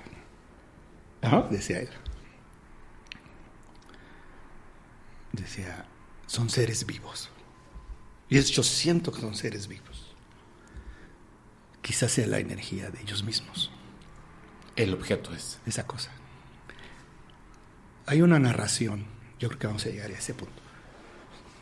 Yo, yo, he ido recopilando todo lo que de repente dice en una entrevista de radio y yo de repente, ah, esto nunca lo había dicho, ¿no? Entonces luego, Él cuenta que cuando se acerca la nave, y yo creo que cuando entra en contacto con el campo. Ahora sí vamos a hablar de que hay un campo. En toda experiencia ovni, entras, tú interactúas con un campo. Ahorita hablaremos de eso. yo cuando me voy acercando a la nave, yo siento la vida. Dentro y fuera de mí. La vida. La vida, dice. Siento la vida. Siento que todas mis moléculas empiezan a vibrar más rápido y empiezo a ver y a darme cuenta de si yo pongo la atención en una flor y veo la flor, veo el aura de la flor, veo el aura de la abeja. Entra en un estado alterado de conciencia. No sé si tú recuerdas cuando viste ese debate con Carlos Clemente. Sí. Es que él, él, ha dicho muchas cosas, como que lo que quise decir, pues tú sabrás si la ves Tú sabrás si te das cuenta o no, no sé qué estás esperando, ¿no? Que diga qué. Pero de lo que ha dicho, lo poco que ha dicho, yo digo, wow, eso es, esto está pesado. Haz de cuenta que cuando él habla de la experiencia, es lo que es lo, podría ser lo más parecido al estado de conciencia que produce la ayahuasca o una planta de poder. Por eso digo que va por ahí también, la posibilidad de entrar a un campo con, medicinas sagradas. De hecho, Carlos, cuando yo le comenté, es que tú, cuando tú lo narras, pareciera, y me dice, sí, para mí, porque ellos también me han dicho que, es, a través, que es a través de eso. Sí, ok, ok. Es que yo, tengo un tema con eso porque luego la gente cree que estoy peleado con la ayahuasca o algo así. No, es que obviamente uno tiene que realmente ver con quién. Debe, ser un contexto. Pero también debe haber un proceso, ¿no? O sea, para llegar a eso. Ah, Se ha comercializado mucho eso. E, y hay gente poco seria que te dice, ah, te vendo el combo.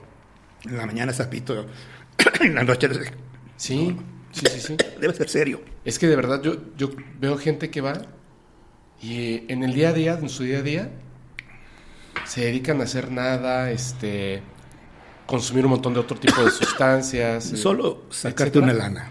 Y el fin de semana Con los riesgos que implica. están vestidos de blanco, consumen y dicen, "No, hombre, hablé con un extraterrestre. espérame". Es que puede pasar. y digo, hombre, o sea, te, te saltaste toda la fila, ¿no? Ok, no es que estemos recomendando tomen ayahuasca para ver ovnis, no, no, no, no. Es una línea quizá de investigación, pero pues sí, buscando que eh, realmente con alguien que trabaje esto de manera seria, profunda, ¿Cómo podemos saber quién? los- pues dicen que por sus frutos los conoceréis, a partir también de quizá de recomendación directa, debe ser en un contexto, este, pues en un contexto sagrado, donde haya una ritualística, donde haya contención, que la gente sepa lo que está haciendo, porque debe haber contención. Porque si tú vas como el borras, a, "Ay, a ver, yo voy con estos cuates, este, porque porque es barato, porque me ofrecen el combo y no sé qué, como te abre canales y tú y si tú vas, porque finalmente lo que se va a abrir es de acuerdo a lo que en ese momento tú eres. Y si tienes mucha basura, pues eso va a salir y eso mismo te va, como dicen, van a salir tus demonios. ¿no? Entonces debe haber un proceso, como dices, no, no, no, no, no saltarte la cola y todo eso. Es que yo, yo lo, lo veo desde este punto de... A ver, a lo mejor estoy totalmente equivocado, ¿no? Tengo amigos, conocidos, que me comentan, por ejemplo, lo siguiente. Mira qué chistoso. Me está pidiendo un familiar que le preste 23 pesos. ¿23 pesos? ¿Por qué 23 pesos? Es como... Es muy raro, ¿no? Porque necesita depositar el dinero para sus hijos y le hacen falta literalmente 23 pesos para que pueda completar el pago co- completo. Ok, esa persona trabaja, por supuesto toma malas decisiones al momento, como todos en esta vida, trabaja, resulta que es eh, de clase baja o media baja, porque así le tocó nacer, porque es moreno, porque no tiene un apellido importante en este México, y de repente le sale un anuncio en Facebook que dice que tiene que pagar más o menos 500 dólares para irse de retiro y consumir ayahuasca. Y en ese video hay una persona que nació con todos los privilegios, que no es moreno, Tiene la lana. que tiene el dinero y que te dice que tú necesitas consumirlo Pero mira, para el camino espiritual. Entonces digo, a ver, yo, momento. yo digo, yo digo esto, y esto es para mí profundo.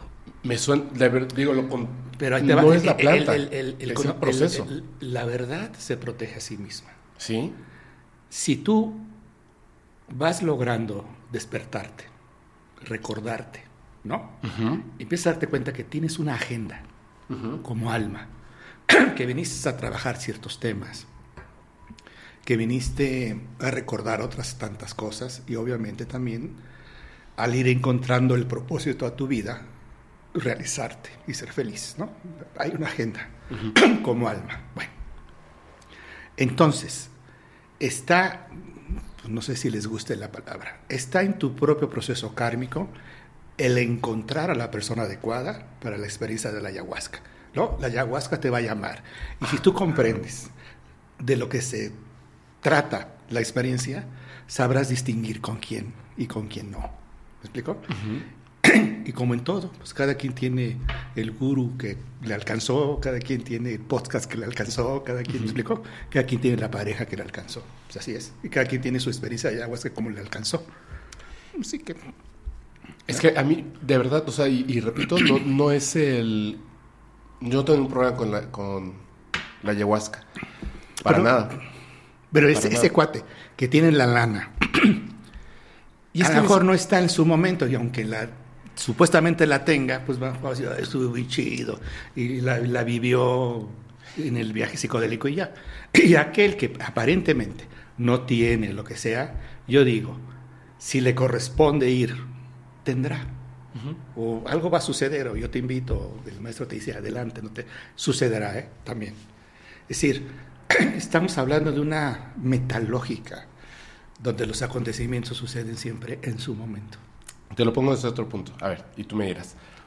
Lo que te anuncian y lo que te dicen es que la consumes y puedes hablar con seres extraterrestres, entre otras cosas, pero específicamente eso que a mí me interesa. ¿Te parece? Voy a dejar de lado la ayahuasca, digamos otra planta, así de fácil. Este... ¿Te parece que el contacto deba de costar dinero? Yo digo que en esta vida, te lo voy a plantear así, en esta vida lo más valioso es gratis. Exacto. Ahora, lo verdaderamente importante que nos corresponde vivir, al ser experiencias invaluables, encontrar el amor de tu vida, eh, todo eso que tú, que yo veo, costó, ¿no? Sí. Pero cuando uno está en su propósito, los recursos llegan. Así es. Punto. ¿Me explico? Así es. Y yo creo que así es con todo. Yo no estoy peleado con el dinero. Yo, yo lo que digo es que el dinero no debe ser el fin, sino debe ser una añadidura o consecuencia natural de alguien que está en su propósito. Claro. Entonces, oye, si, no sé, si es un lugar donde va a estar aislado, protegido, en una zona, no sé, boscosa, donde tú te vas a hospedar y hay un temazcal, pues eso se tiene que costear. Ajá. Yo pienso, ¿no? Sí, sí, claro. Y que hay cosas que se tienen que costear y si lo tienes lo pagas y si no lo tienes tendrás el recurso para estar ahí. ¿No crees? Sí, sí, sí, totalmente. Oye, a ti no te las regalaron estas cosas. No, y, el problema no me refiero al tema del dinero, me refiero al manejo de la información. Es que hay, cosas, hay, cosas que no puedes comprar. No, no, no se puede comprar.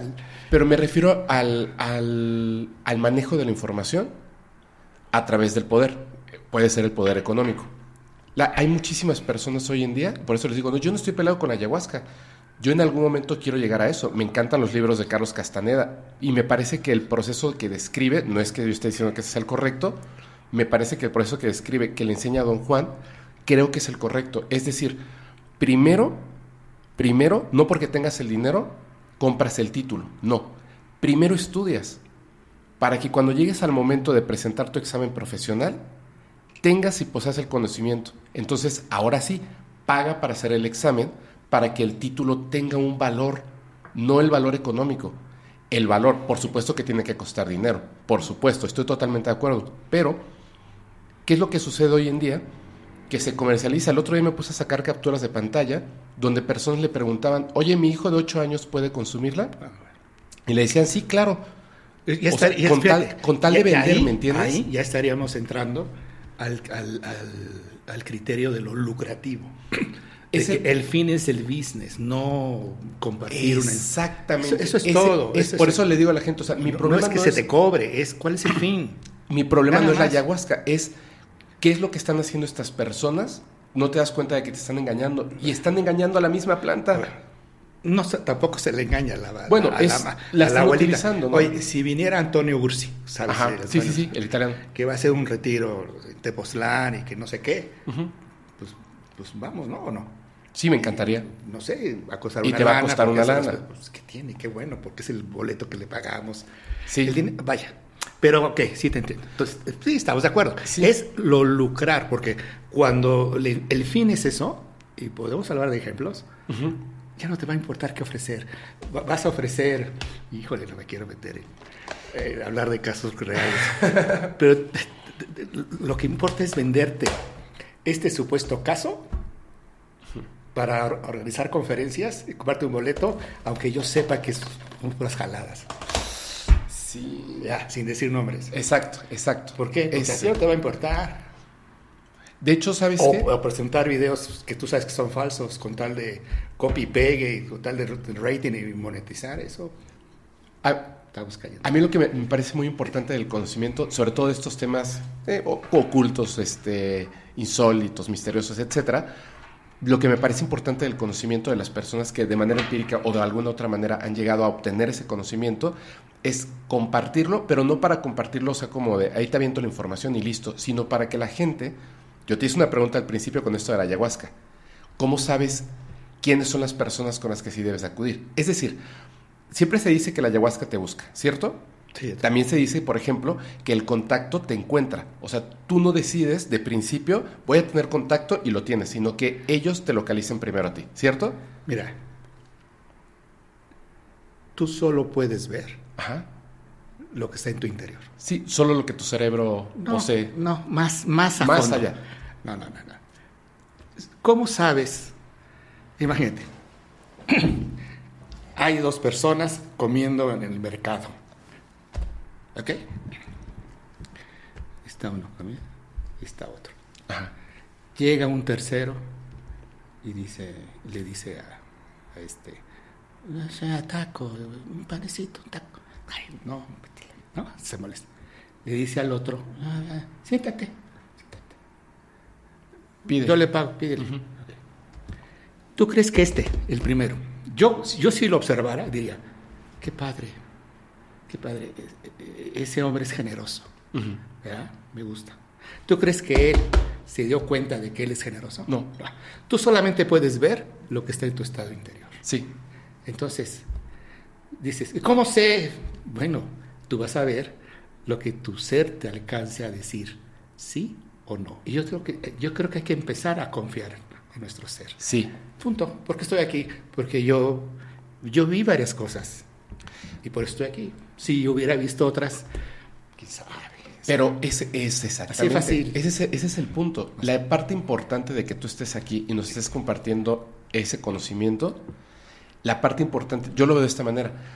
De, de todo lo que has estado platicando, me imagino yo terminando eh, ya, o sea, apagando cámaras y diciéndote, oye, me gustaría, o cómo está, digo, me van a operar ahorita, voy a estar un tiempo, pero regresando me gustaría tener un tiempo para empezar a aprender ciertas cosas que yo sé que necesito, pero por eso es que nos reconocemos en humanidad como, como los que estamos aprendiendo y los que estamos dando la información. En este caso, tú estás dando la información, yo quiero aprender esa información. ¿Por qué? Para que el día de mañana, cuando yo esté sentado ahí, o sea la persona que está parada viendo, pueda reconocer eso en mi interior. Necesito llenar, llenar el vaso con la información y el conocimiento y la energía, o como, como le podamos decir, la que me parece que es importante para poder reconocer ciertas cosas. Si yo el día de hoy me ofrecieran ayahuasca, aunque fuera gratis, no la tomaría porque reconozco que todavía no he llegado al punto de que sea algo importante y beneficioso para mí. Va a ser pero en su vaya- momento, sí. Exacto. Pero yo, el hecho de reconocer que todavía no estoy en ese punto es porque conozco ciertas cosas. Entonces, por eso digo, que mi problema no es el dinero, sino el proceso de la información que han tomado personas que por supuesto tienen el poder o el dinero, o ambas cosas. Es decir, te puedo confundir si soy Televisa y el PRI hace 30 o 40 años. Pues, te puedo confundir. Y ahora lo veo porque las redes sociales son, como todo, un arma de doble filo. Veo estas publicaciones y digo, no quiero sonar mala onda, porque inmediatamente ya estamos entrenados. Hay tú mismo, hay un filtro que tú como que, no sé, intuyo, Sí. no me late. Eso es todo. Hazle caso, hazte caso. Eso que o al decir. revés, dices, aquí hay, aquí hay verdad, aquí hay neta. Pero eso es conocimiento, porque ah, lo sentimos, Sí, pero necesitamos escucharlo para comprenderlo y entonces aplicarlo. pero hay muchas cosas, y hay, hay, hay cosas que sí, dices tú, hay que aprender. Pero Platón decía, hay que recordar. Sí, ¿verdad? Pero hay cosas que ya en nosotros están. También. Y por supuesto tenemos que experimentar también.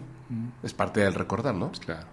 Eso es. A mí me preguntan, oye, lo que, todo eso que dices, ¿por qué lo dices? Digo, mira, lo digo en primer lugar porque me he dado cuenta de que es cierto. Ajá. Yo tuve un maestro que me dijo, eh, cuando yo sentí la necesidad de dedicarme a la enseñanza, yo le dije a mi maestro, es que yo siento que soy tan pinche imperfecto, y- pero sin embargo quiero dar enseñanza y me, dice, me dijo algo muy cierto. Me dice, mira, si todos esperáramos a ser iluminados para dar clases, nadie daría clases. Dice, es cierto. ¿te parece que empieces solo a compartir lo que te consta? Sí. lo que has comprendido. Y ese es el criterio que tengo a la fecha. Muy Yo bien, solo comparto sí. lo que he llegado a comprender y vivir. Hablar de algo que no me consta me costaría trabajo y no lo podría transmitir. Entonces, eh, ¿por qué te estoy diciendo esto? Ay, perdón, es que yo, yo me metí en tema de la ayahuasca, pero yo. Ah, no. ¡Pum! Vamos a- este, vamos a- este, bueno, y hay cosas que están en ti. Ah, entonces yo que digo, ¿Por qué digo lo que digo? Porque me he dado cuenta de que es cierto. Ajá. Y hay, y hay cosas que he investigado y lo he ido integrando lo he- y otras porque simplemente lo sé. Entonces, eso también es cierto. Y también al transmitir tienes, ya ahora te das cuenta de que posees una responsabilidad, ¿no? Hasta de la manera en la que dices las cosas para que la gente pueda Yo antes era muy estricto. eh. ¿Sí? Era así, mu- pues, si me permites la palabra, antes era, quizá parecía yo hasta mamón. Ajá. No. Ah, sí. Le hablaba de usted a la gente, sí, por respeto y todo eso. Sin embargo, había en mí la necesidad de sentirme cercano, conectarme. Y entonces he llegado a un punto, pues sí, de equilibrio en donde sí, por un lado, esa responsabilidad, porque si tú dices rojo, ah, rojo, ¿no? Ajá. Pero también ser yo, Sí. ser tú. Un poco creo lo que tú has logrado, ¿no? O sea, tú estás consciente que hay una responsabilidad, Sí. pero sin embargo, eres tú. Sí, y de repente... y eso es todo. Incluso el hecho de, de a veces ser yo, me he dado cuenta de, de errores que he cometido por permanecer siendo yo. De verdad, es, es bien raro. Y me imagino que hay gente que luego dice, ching, ¿por qué le invité? No, ya no lo a. Pues mira, eh, al final yo creo que,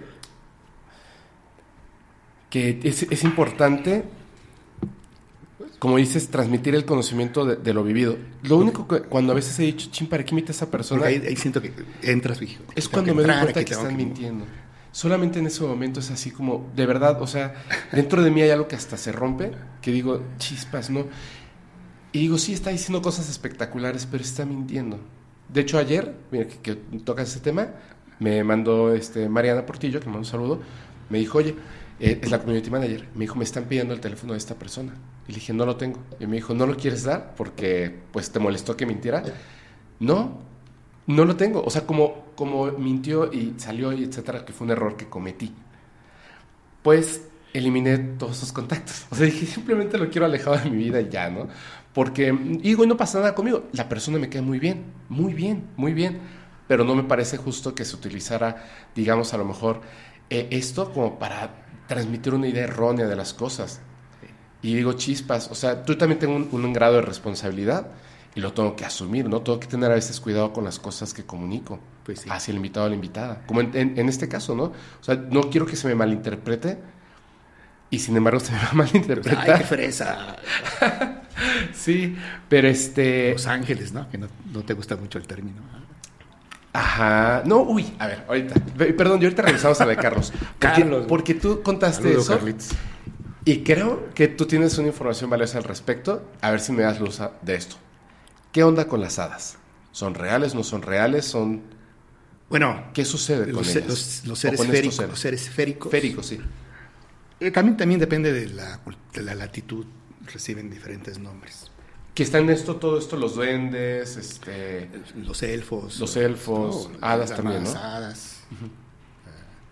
Eh, yo pienso que existe una recopilación a lo largo de la historia de la humanidad de que ha existido un, un contacto con inteligencias. Ajá. Ahora se le está llamando no humanas, ¿no? Sí. Que además yo digo, a ver, ¿sabes, ¿tú sabes qué significa la palabra humano? sí, me lo dijeron, pero Bueno. yo tres lo voy a regar. Eh, eh, bueno, por ejemplo, en, en- en sánscrito, Ajá. hu manu, el que tiene mente. Ah, ok. Entonces, si eso es un humano, Tiene una mente, cosa sí. con ocho tentáculos y tiene mente, es humano. Pero bueno, es, Sí, es cierto. Pero, entiendo el concepto. ¿no? Sí. Hay una serie de inteligencias no humanas que a lo largo de la historia del hombre han estado en contacto con, con nosotros. Ajá. Lo detectó Jacques Vallée e incluso él encuentra genialmente una, una relación, como sí, sí, hay, hay- sí, que muchas de las experiencias de estas personas con estos seres féricos es muy parecido, casi idéntica a experiencias de, de encuentros cercanos, Sí. por ejemplo. Sí. Sí. Eh, y es un poco lo que yo eh, explico en, en este libro que estoy haciendo, que de repente así como que se me brinca solito ahí, güey. Que ex- existieron investigaciones eh, de alquimistas ¿no? y de magos que sí, con, con rigor de investigación se acercaron a, a estos fenómenos porque también les cautivaban. Sí. mejor no, se llamaban ufólogos, ¿no? Pero, y nos, nos legaron una serie de protocolos. Nos explicaron desde su nomenclatura diferentes tipologías. Entonces yo creo que hay un saber que se puede retomar para entender.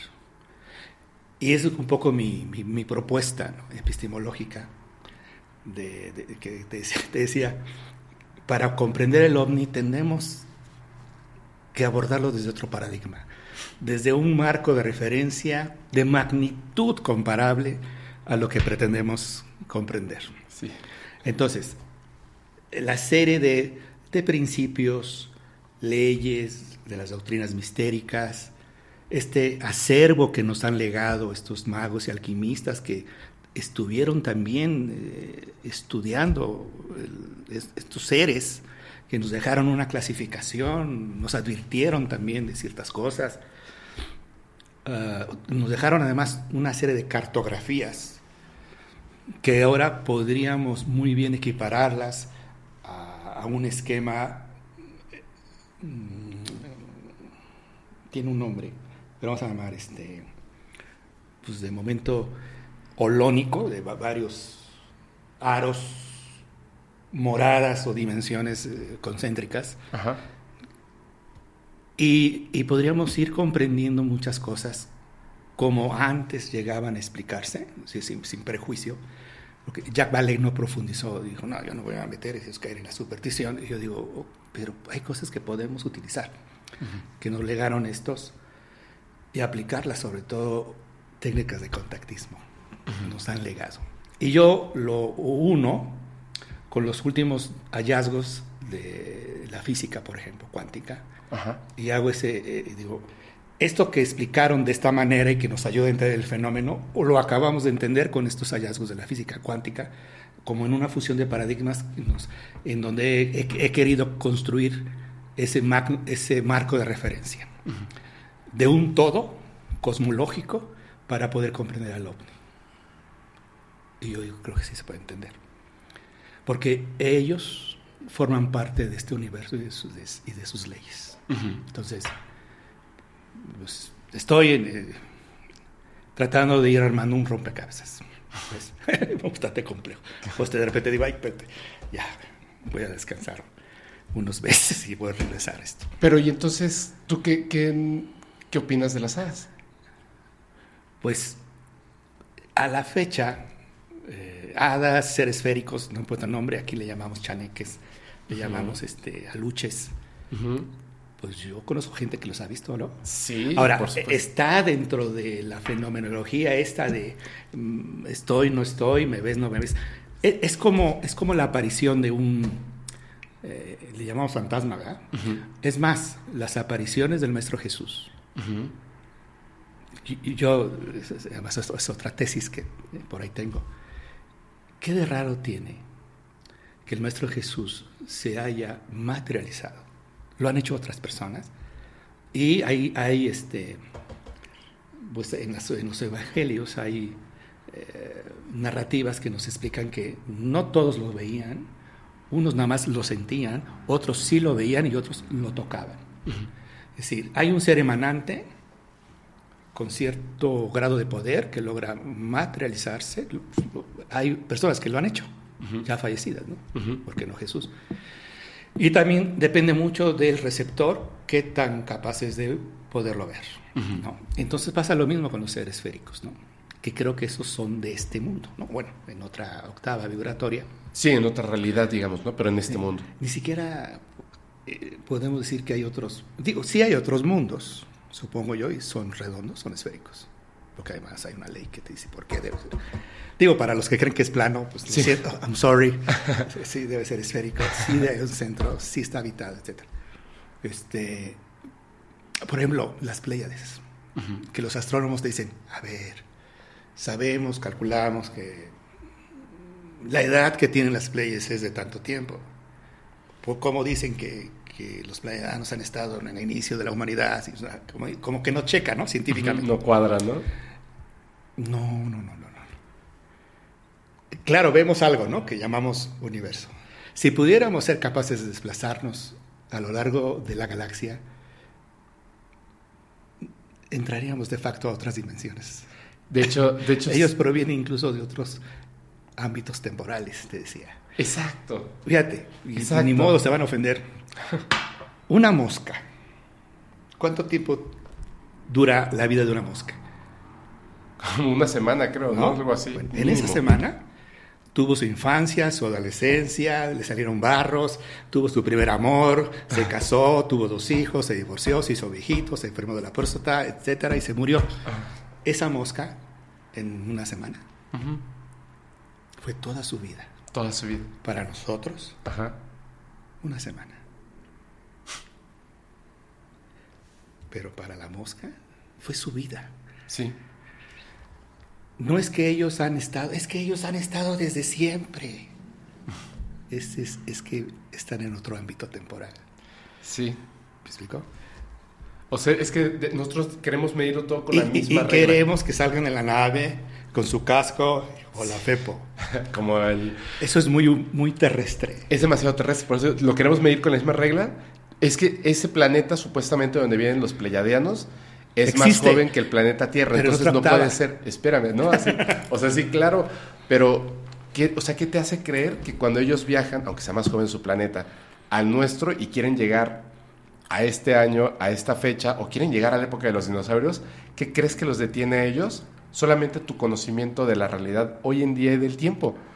Solamente, pero ellos no están regidos por esas, esas reglas que tú, que además es un, solamente un paradigma del conocimiento, únicamente. Porque además, como lo dijiste en un principio, el tiempo no existe, pero nos ponemos de acuerdo de que, vamos a grabar a las cuatro, ¿no? Pues sí.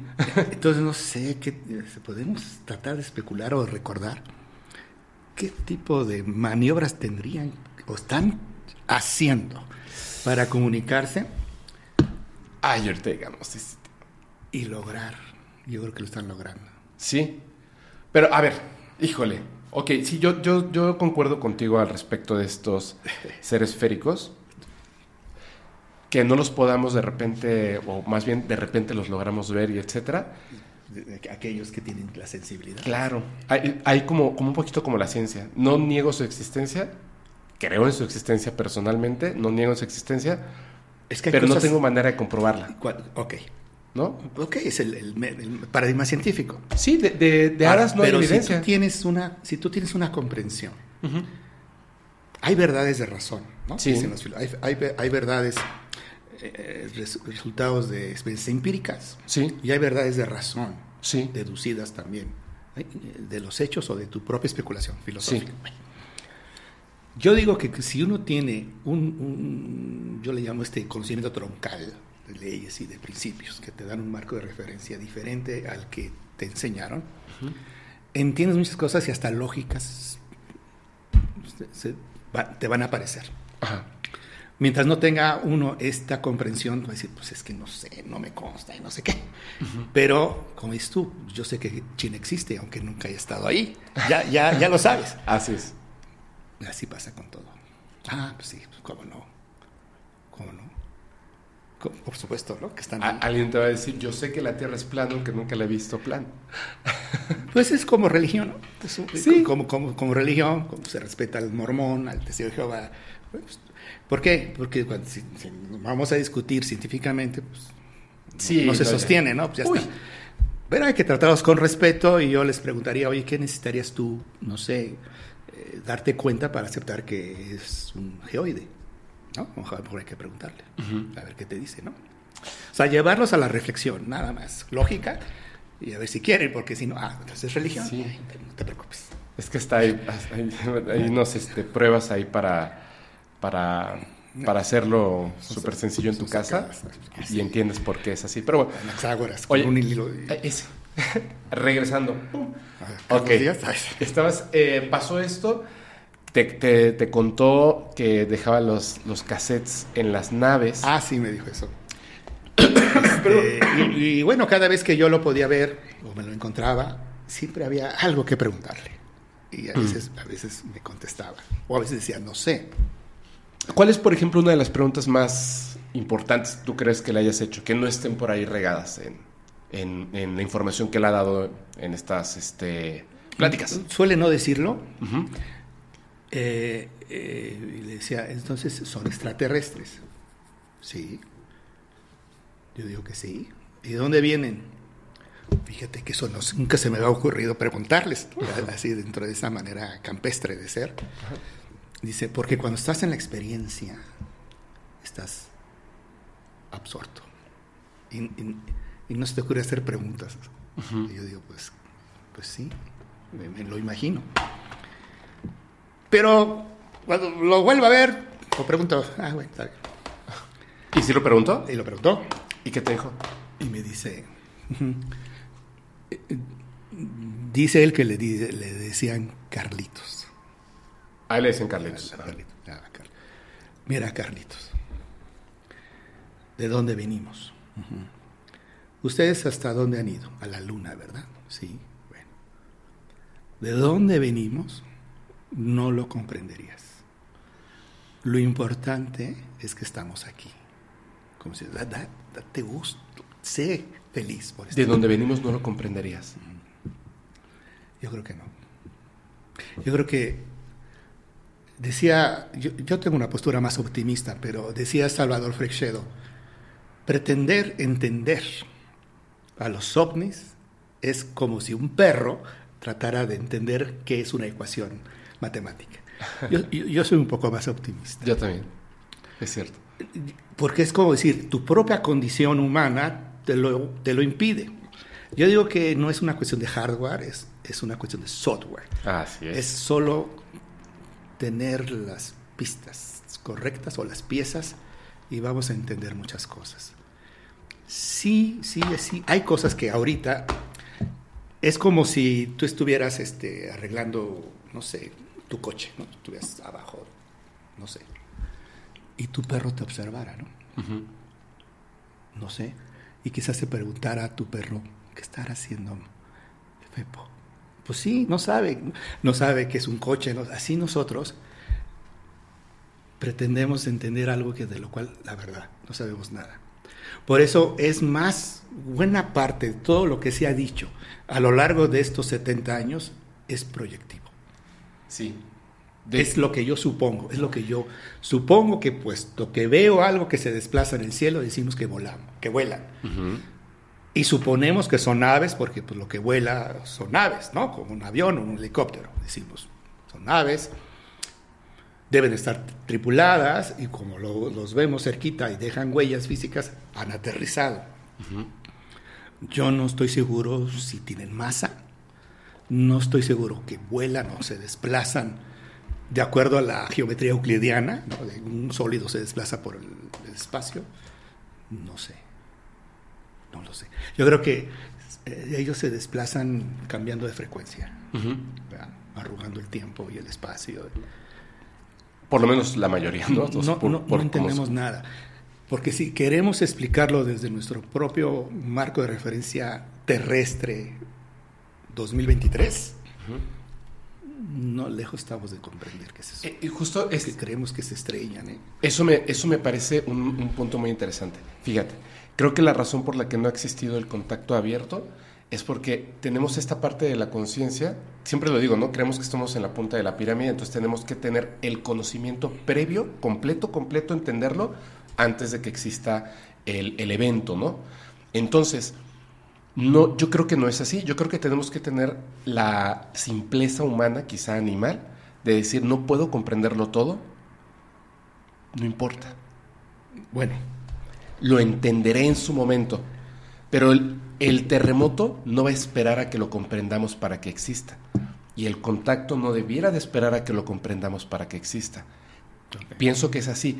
Pienso que estas entidades de principio, una cosa nos han dejado muy en claro. No les vamos a hacer daño. ¿A qué otra cosa le puedes tener miedo como humanidad?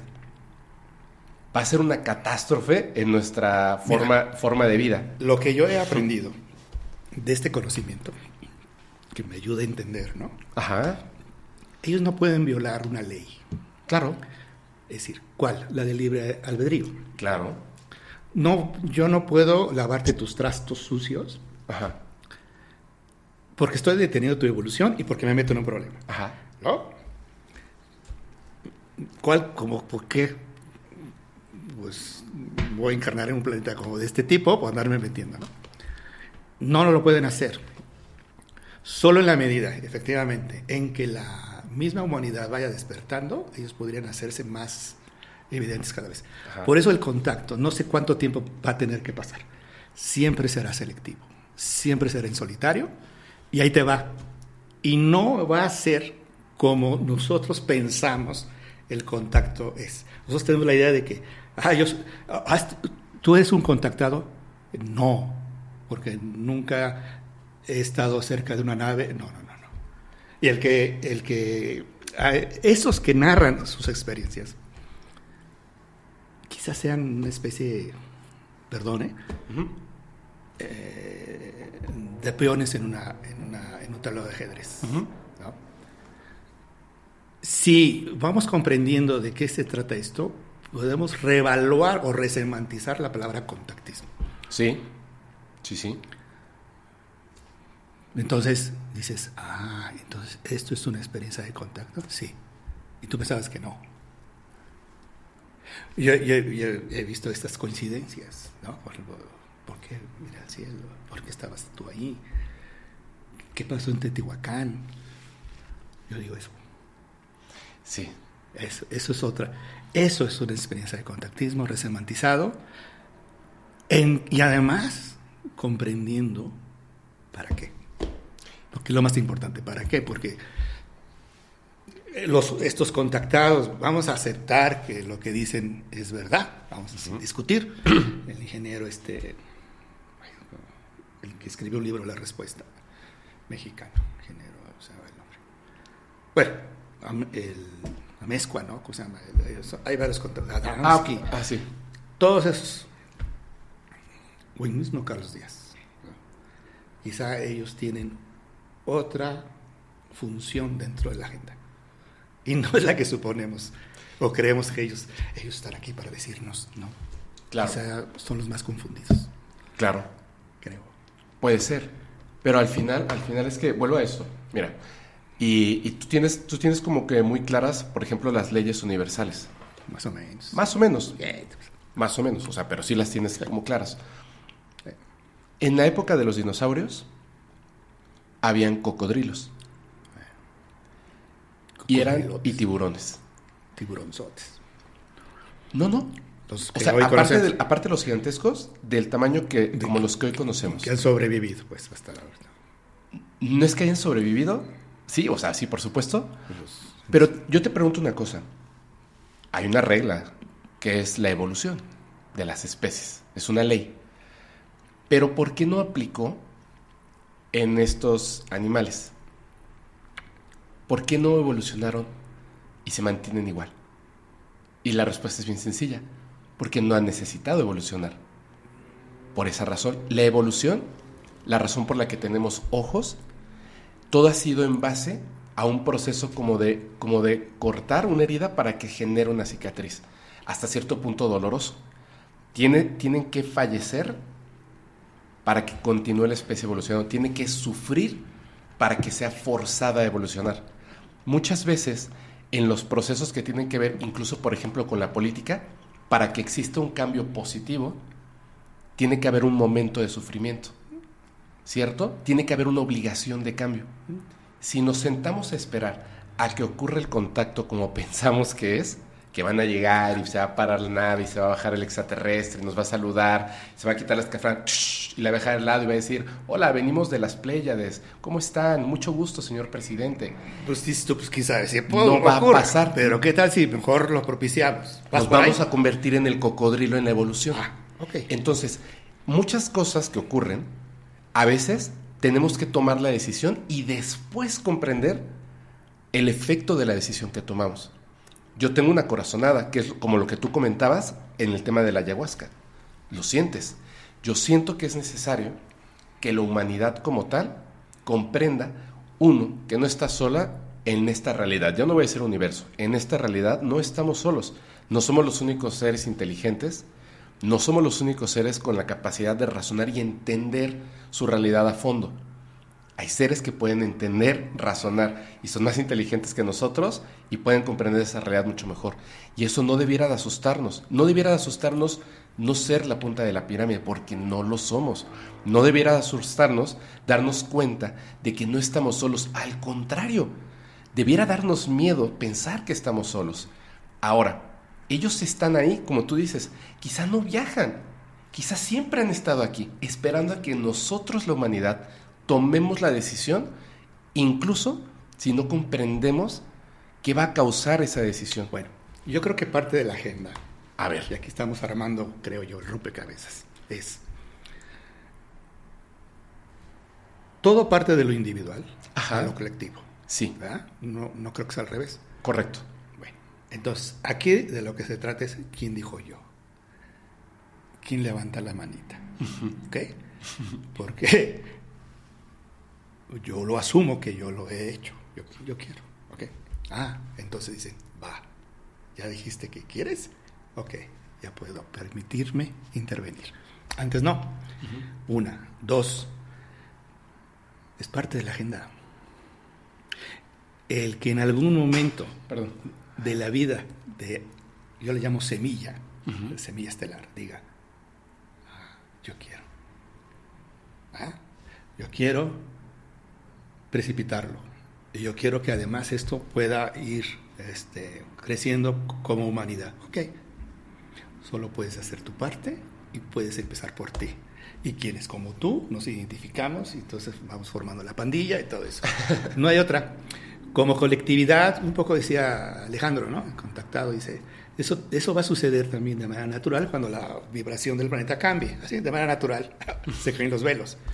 Mientras sucede, pues ni modo, estamos los que, híjole, ya nos dimos cuenta que está pasando esto y que queremos lo otro. A mí me gustaría, efecto. Ay, me leíste la mente, qué barbaridad. Hasta las palabras dijiste ahorita que así me espanté. A ver, ¿qué te gustaría? No, me gustaría, este, aquí entre nos, en King nadie nos ve ahorita. Sí, estamos acá. Me gustaría que formaras parte de esas tres personas que he querido el tercero sucederá, no sé quién es. No sé si te gustaría ir regresar, quizá a la cueva. Me encantaría. Quizá, o no sé, a Tepoztlán. Sí.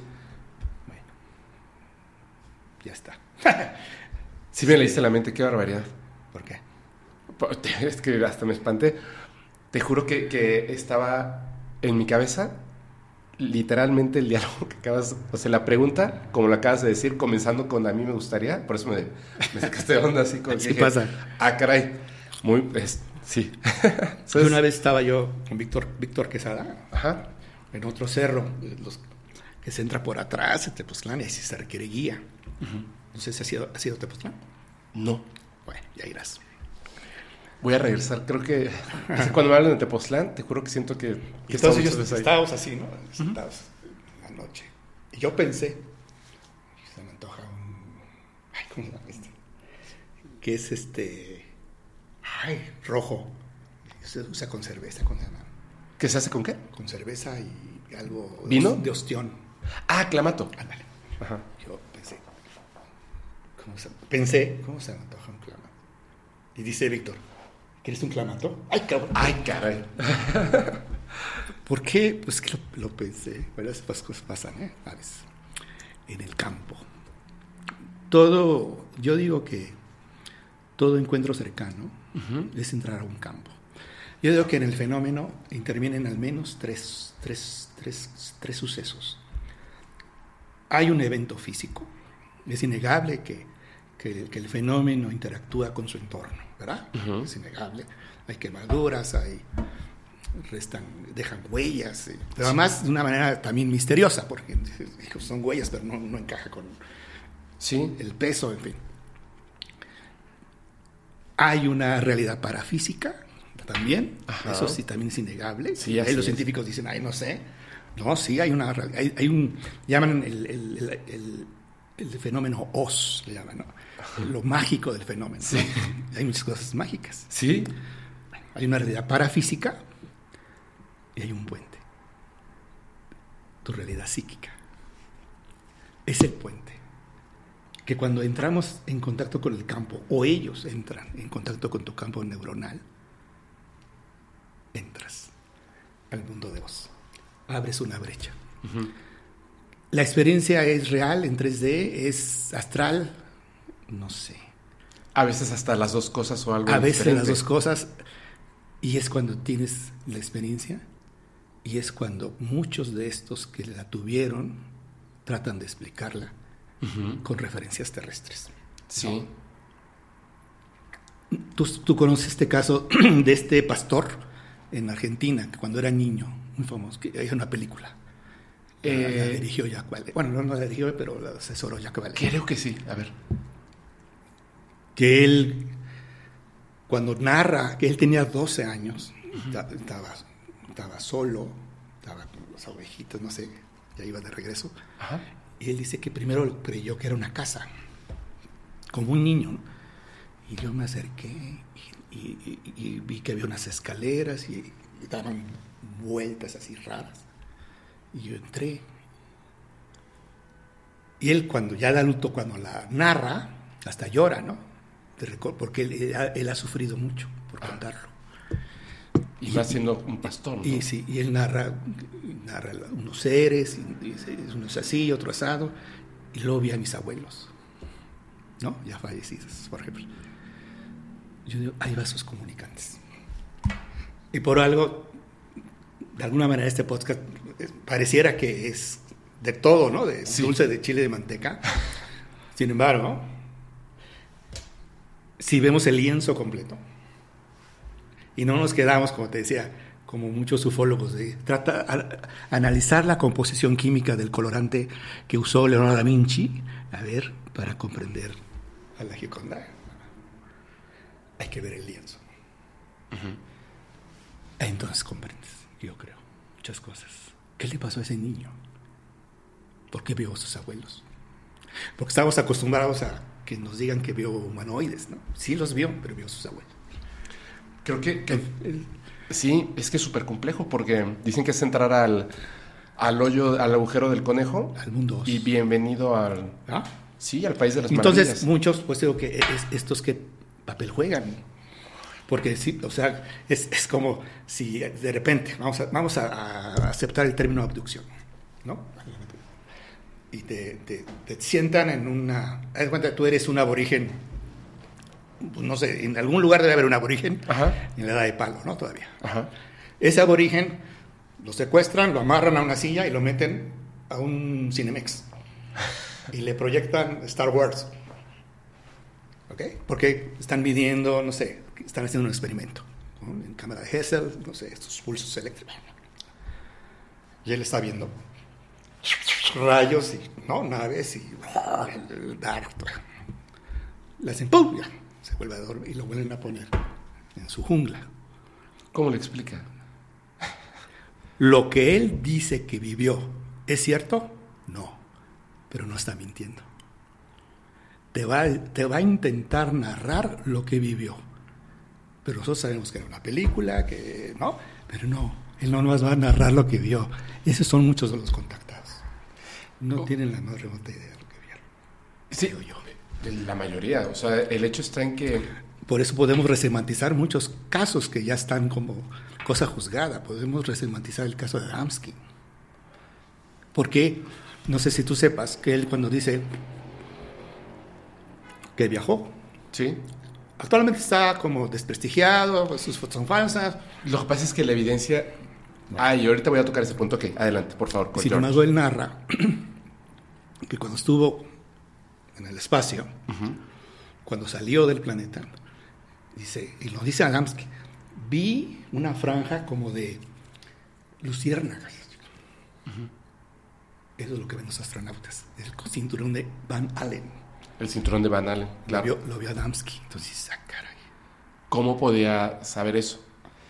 Oscar Arredondo, es una persona muy, tú la conoces, ay, cabrón, es excéntrica, hubo verduras gigantes. Tiene la evidencia. Carlos Díaz, ay, será cierto, será algo, todo. Hay evidencia. Ahora yo te pregunto esto. Fíjate, cuando, cuando una persona tiene, por ejemplo, hay muchas este, historias, experiencias, incluso personales te podría decir, de tocar o asomarte a esa otra realidad por distintos medios. Por distintos medios. Estoy dejando en un momentito aquí, en pausa, George Adamski, Carlos Díaz, Siragusa. etcétera, ¿ok? A los contactados. Pero hay, una, hay, una, hay un punto de encuentro entre estas cosas. Cuando alguien te platica acerca de estas experiencias, te narra algo que tiene que ver con un evento real, pero es difícil explicar lo que tu mente sí puede comprender, Exacto. explicarlo de manera humana, ¿no? Terrestre. Y aún así suena onírico, como salido de un sueño. Y cuando nos, nos narran de estas experiencias, las comprendemos como seres humanos porque aunque esté onírico, nos están contando una experiencia de la realidad que reconocemos. Exacto. Y, y- y Un- muchos, perdón, sí. Un contactado está entrando a, a un mundo onírico alienígena y su mente está tratando de comprender, darle forma, color, aroma. Algo viví, ¿Cómo? algo viví. En eso que viví proyecto, Ajá. construyo y añado. Exacto. Y muchos investigadores que se dicen serios los desdeñan por considerarlo mamarrachadas. Ajá. Y es, hay que ir con pasos muy lentos ante el contactismo, porque sí, debe haber gente que quiere momentos de fama, Muchísimos. gente que miente y cobra una lana, etc. Pero la mayoría quizá vivieron una experiencia onírica, desconocida para nuestra comprensión, que no hay que desechar. Por Claro. más absurdo. Es más, las más absurdas podrían ser las más interesantes, porque sería un indicio de que fue cierto lo que vivió. Exacto. Yo es lo que les digo. Porque Pero una mucha persona gente los desdeña, ¿eh? Porque una persona que es contactada- en México.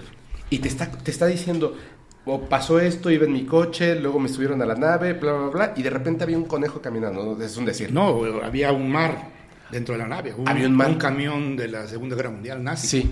Por ejemplo, por ejemplo, habían otras personas. Habían cubos que tenían como patas y caminaban.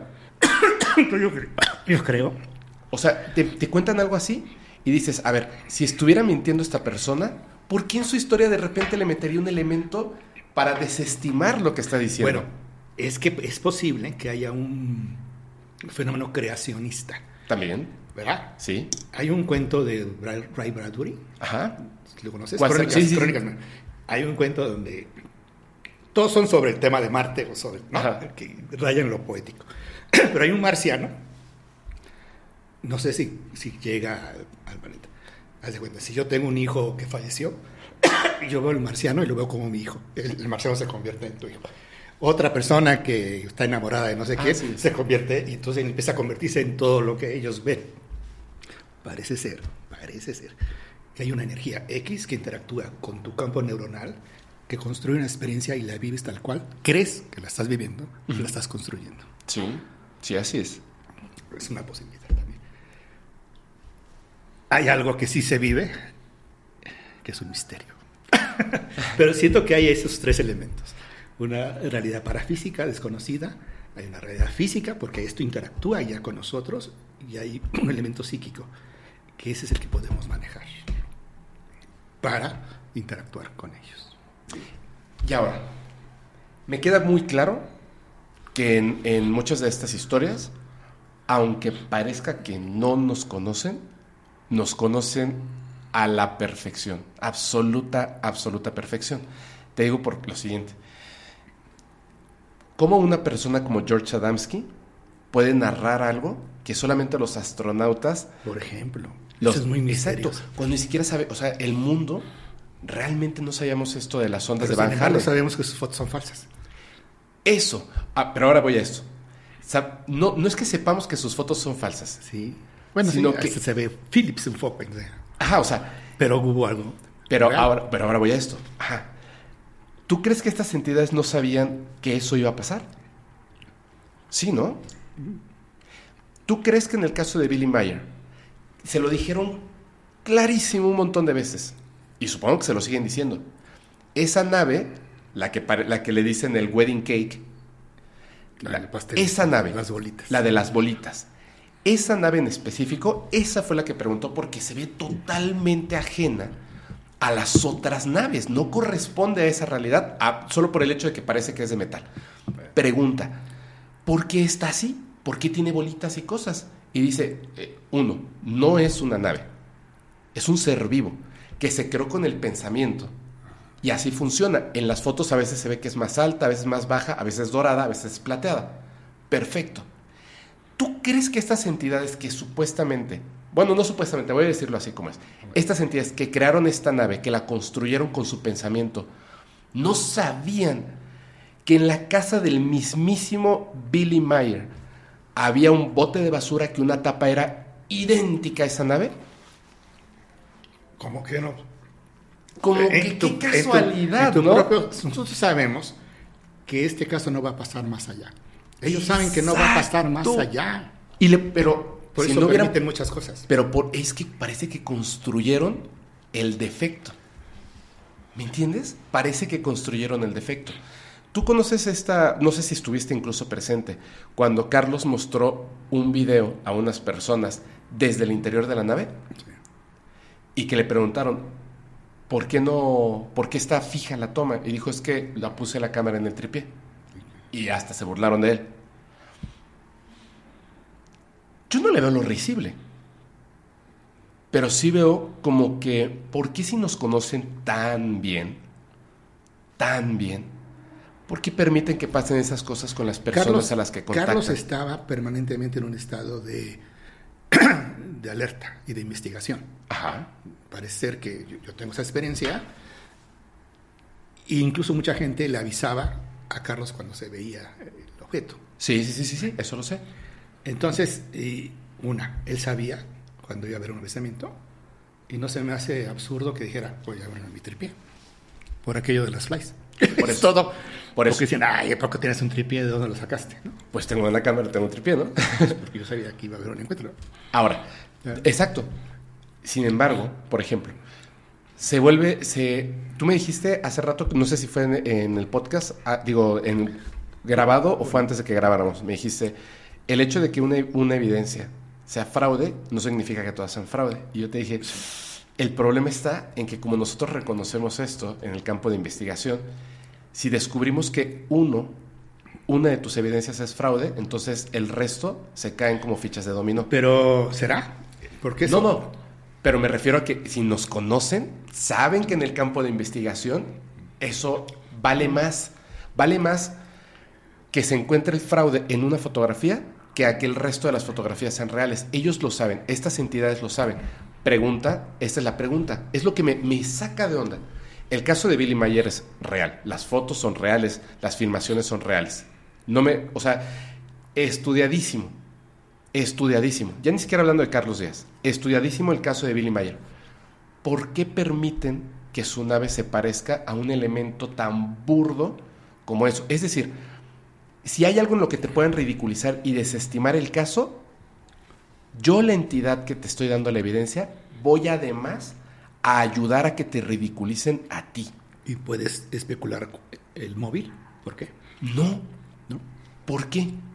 Por eso te pregunto a ti. Ah. O sea, yo estoy confundido al respecto de estas entidades haciendo esto porque sí nos conocen.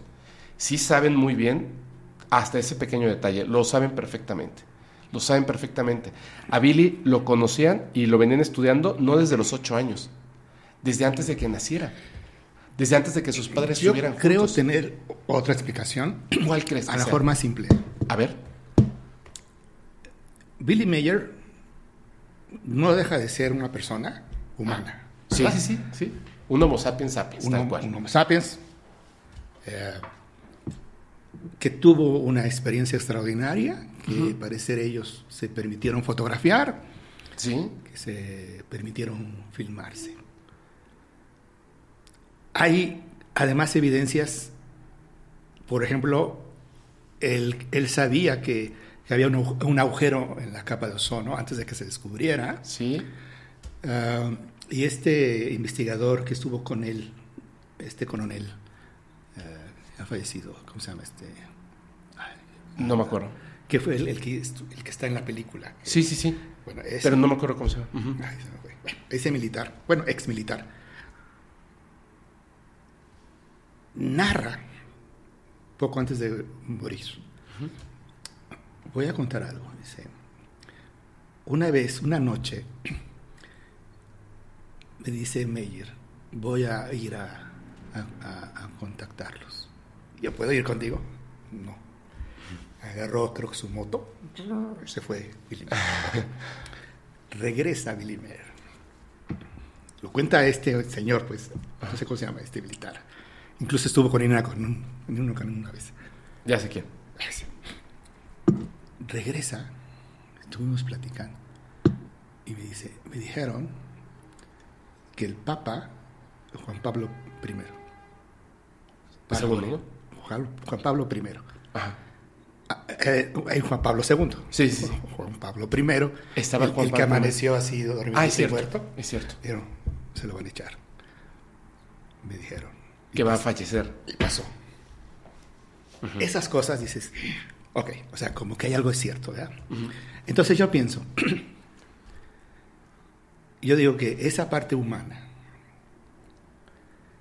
de querer llenar los huecos o de querer hacerlo más completo o más bonito o más llamativo.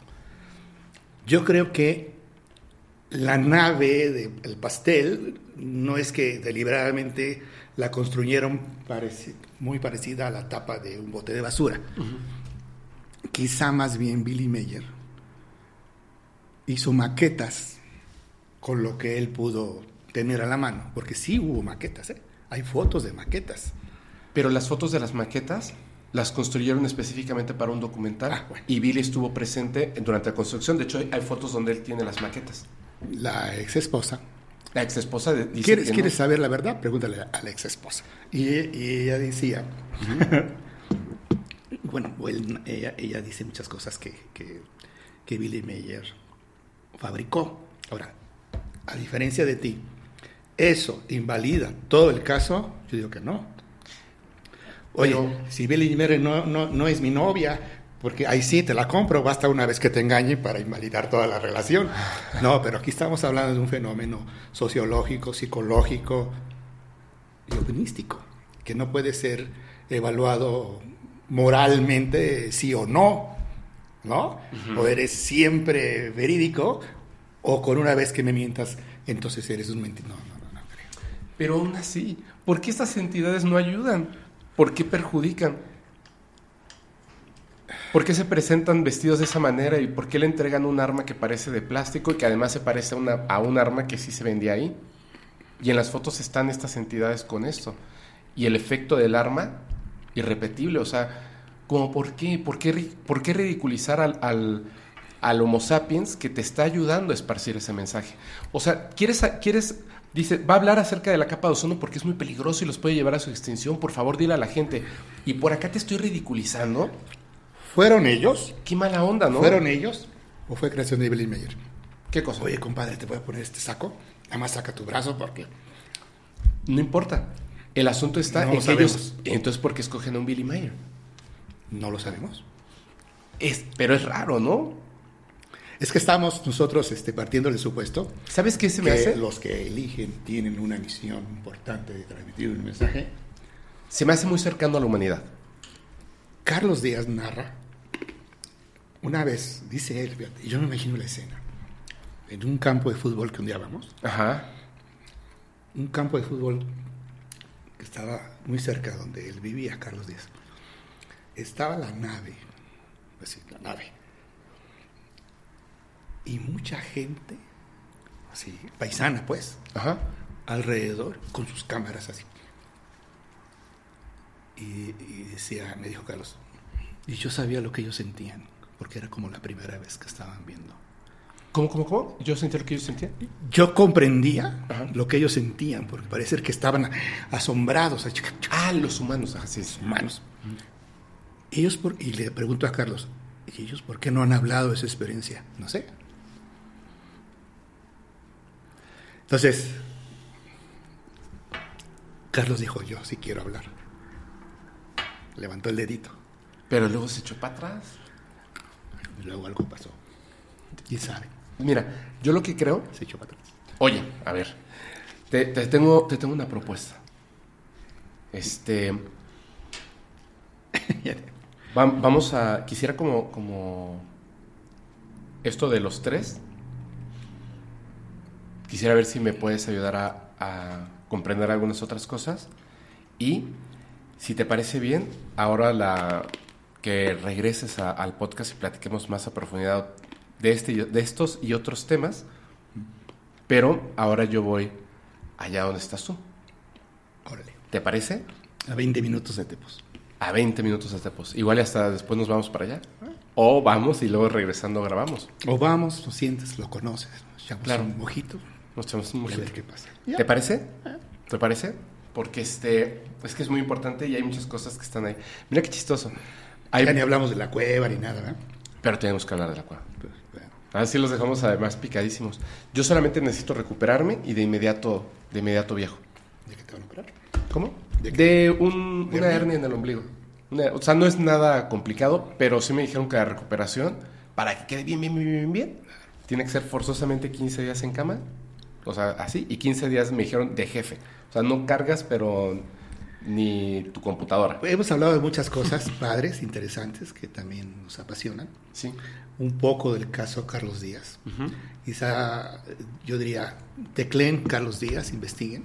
Ahí, ya ves que hay un capítulo donde hablamos un poquito de eso y con eso que Un tú nos poquito. acabas de contar. Pero sí, es algo.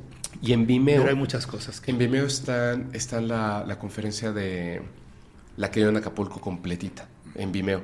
Y en YouTube pueden encontrar mucha información, sobre todo en inglés. Ah, bueno, y hay este material. Eso- ah, ¿este qué? Es, esta es una investigación que realizó ah, Michael Hasseman, un alemán, que durante 11 años estuvo yendo y viniendo, ¿no? Conociendo. Él llegó a ver la nave. eh, y son dos DVDs Wow.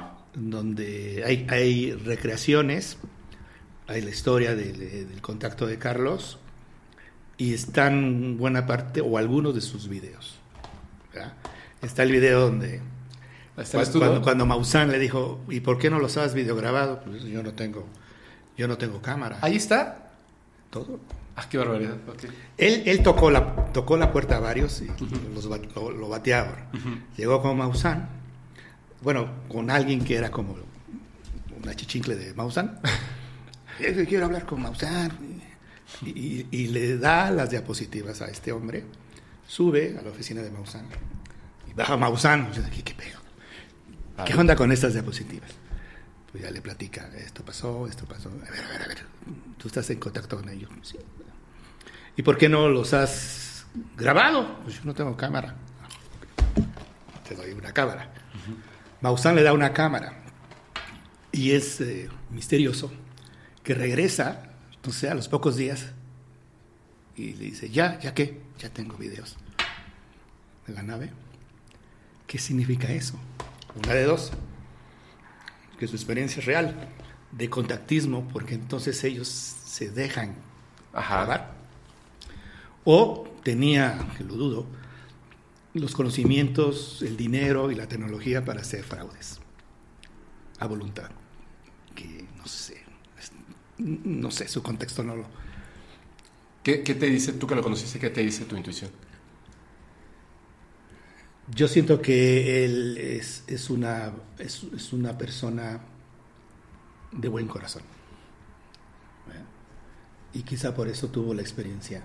No sé si la siga teniendo. Él dice que la sigue teniendo. Él dice que sí. Dice que sí. Ok. Él ya no vive en Tepos y este. Yo digo que hay luces y sombras Sí. en este, este caso y quizás sea característica de todos los casos, ¿no? Puede ser por el factor humano, no sé, luces y sombras. Sé si sombras. Pero hay una experiencia, creo que hay algo que es real. Wow. Él ha dicho muchas cosas y decía Carl Sagan, una afirmación extraordinaria requiere de una evidencia Extraordinaria. extraordinaria. Las tiene. Y por ese hecho hay que escucharlo. Escucharlo con atención, sin prejuicios, sin cerrazones de ningún índole. Y cuando lo escuchas, cuando se permite hablar y vas hilando toda una narrativa, hay algo que ahí está encriptado que se puede desprender muy profundo. Es lo que yo diría de- de- del caso. más cosas que suceden ahí, de que también me han tocado vivir, que ya lo platicaremos. Ya lo platicaremos, pero sí, vamos a este vamos a vamos a lograr algo extraordinario con esto, creo yo.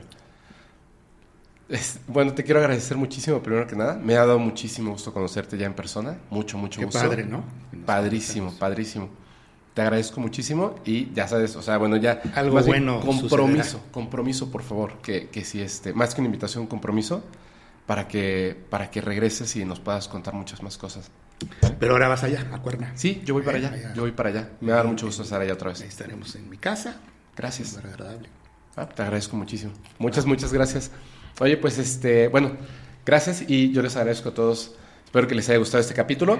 Nos vemos la próxima. Recuerden que si quieren mandar sus experiencias o evidencias, háganlo al correo que aparece en pantalla, fepo.podcastparanormal.com. Sí, y puedo decir si a alguien le puede interesar acercarse. Perdona, es que me emocioné tanto. Sí Perdón, te creo. sí. ¿Y sabes Sí, qué? porque siempre- Y lo, y, lo voy a, y lo voy a poner al principio, y eh, como debe de ser, y al final, por favor. Bueno, el, el- el- el- la- se llama- en Facebook es La Comunidad Gaia. Yo le acabo de dar like. En la La comunidad Ah, ahí Sí. está. Y Miguel Ángel Domínguez en Facebook también. En Facebook es donde estás así, este, más activo, ¿no? Más como puedes... Todavía ando muy primitivón en las redes, pero algún día nos conectaremos más. Pero sí, Bueno. estamos. Pero ahí te pueden contactar en la página, ¿no? en- Como ver, por ejemplo, los cursos. Ahí en Facebook, sí. Todo está ahí en el Face. Ahí lo vas subiendo. O, o pueden decir, me interesa, y ya nos contactamos. Y, lo integramos a, a los chats que tenemos. Ah, es- eso voy a hacer yo entonces. Pues sí. Ahí está. Muchas gracias. Hasta Pepo. Gracias, gracias. discúlpeme. Un placer. paso. Muchas Estar gracias. en tu podcast. Bueno, pues ya saben que los capítulos del podcast paranormal se disfrutan mucho mejor si los escuchas mientras conduces en una oscura y terrorífica carretera y no tienes a nadie a quien abrazar. Ándale. Chao.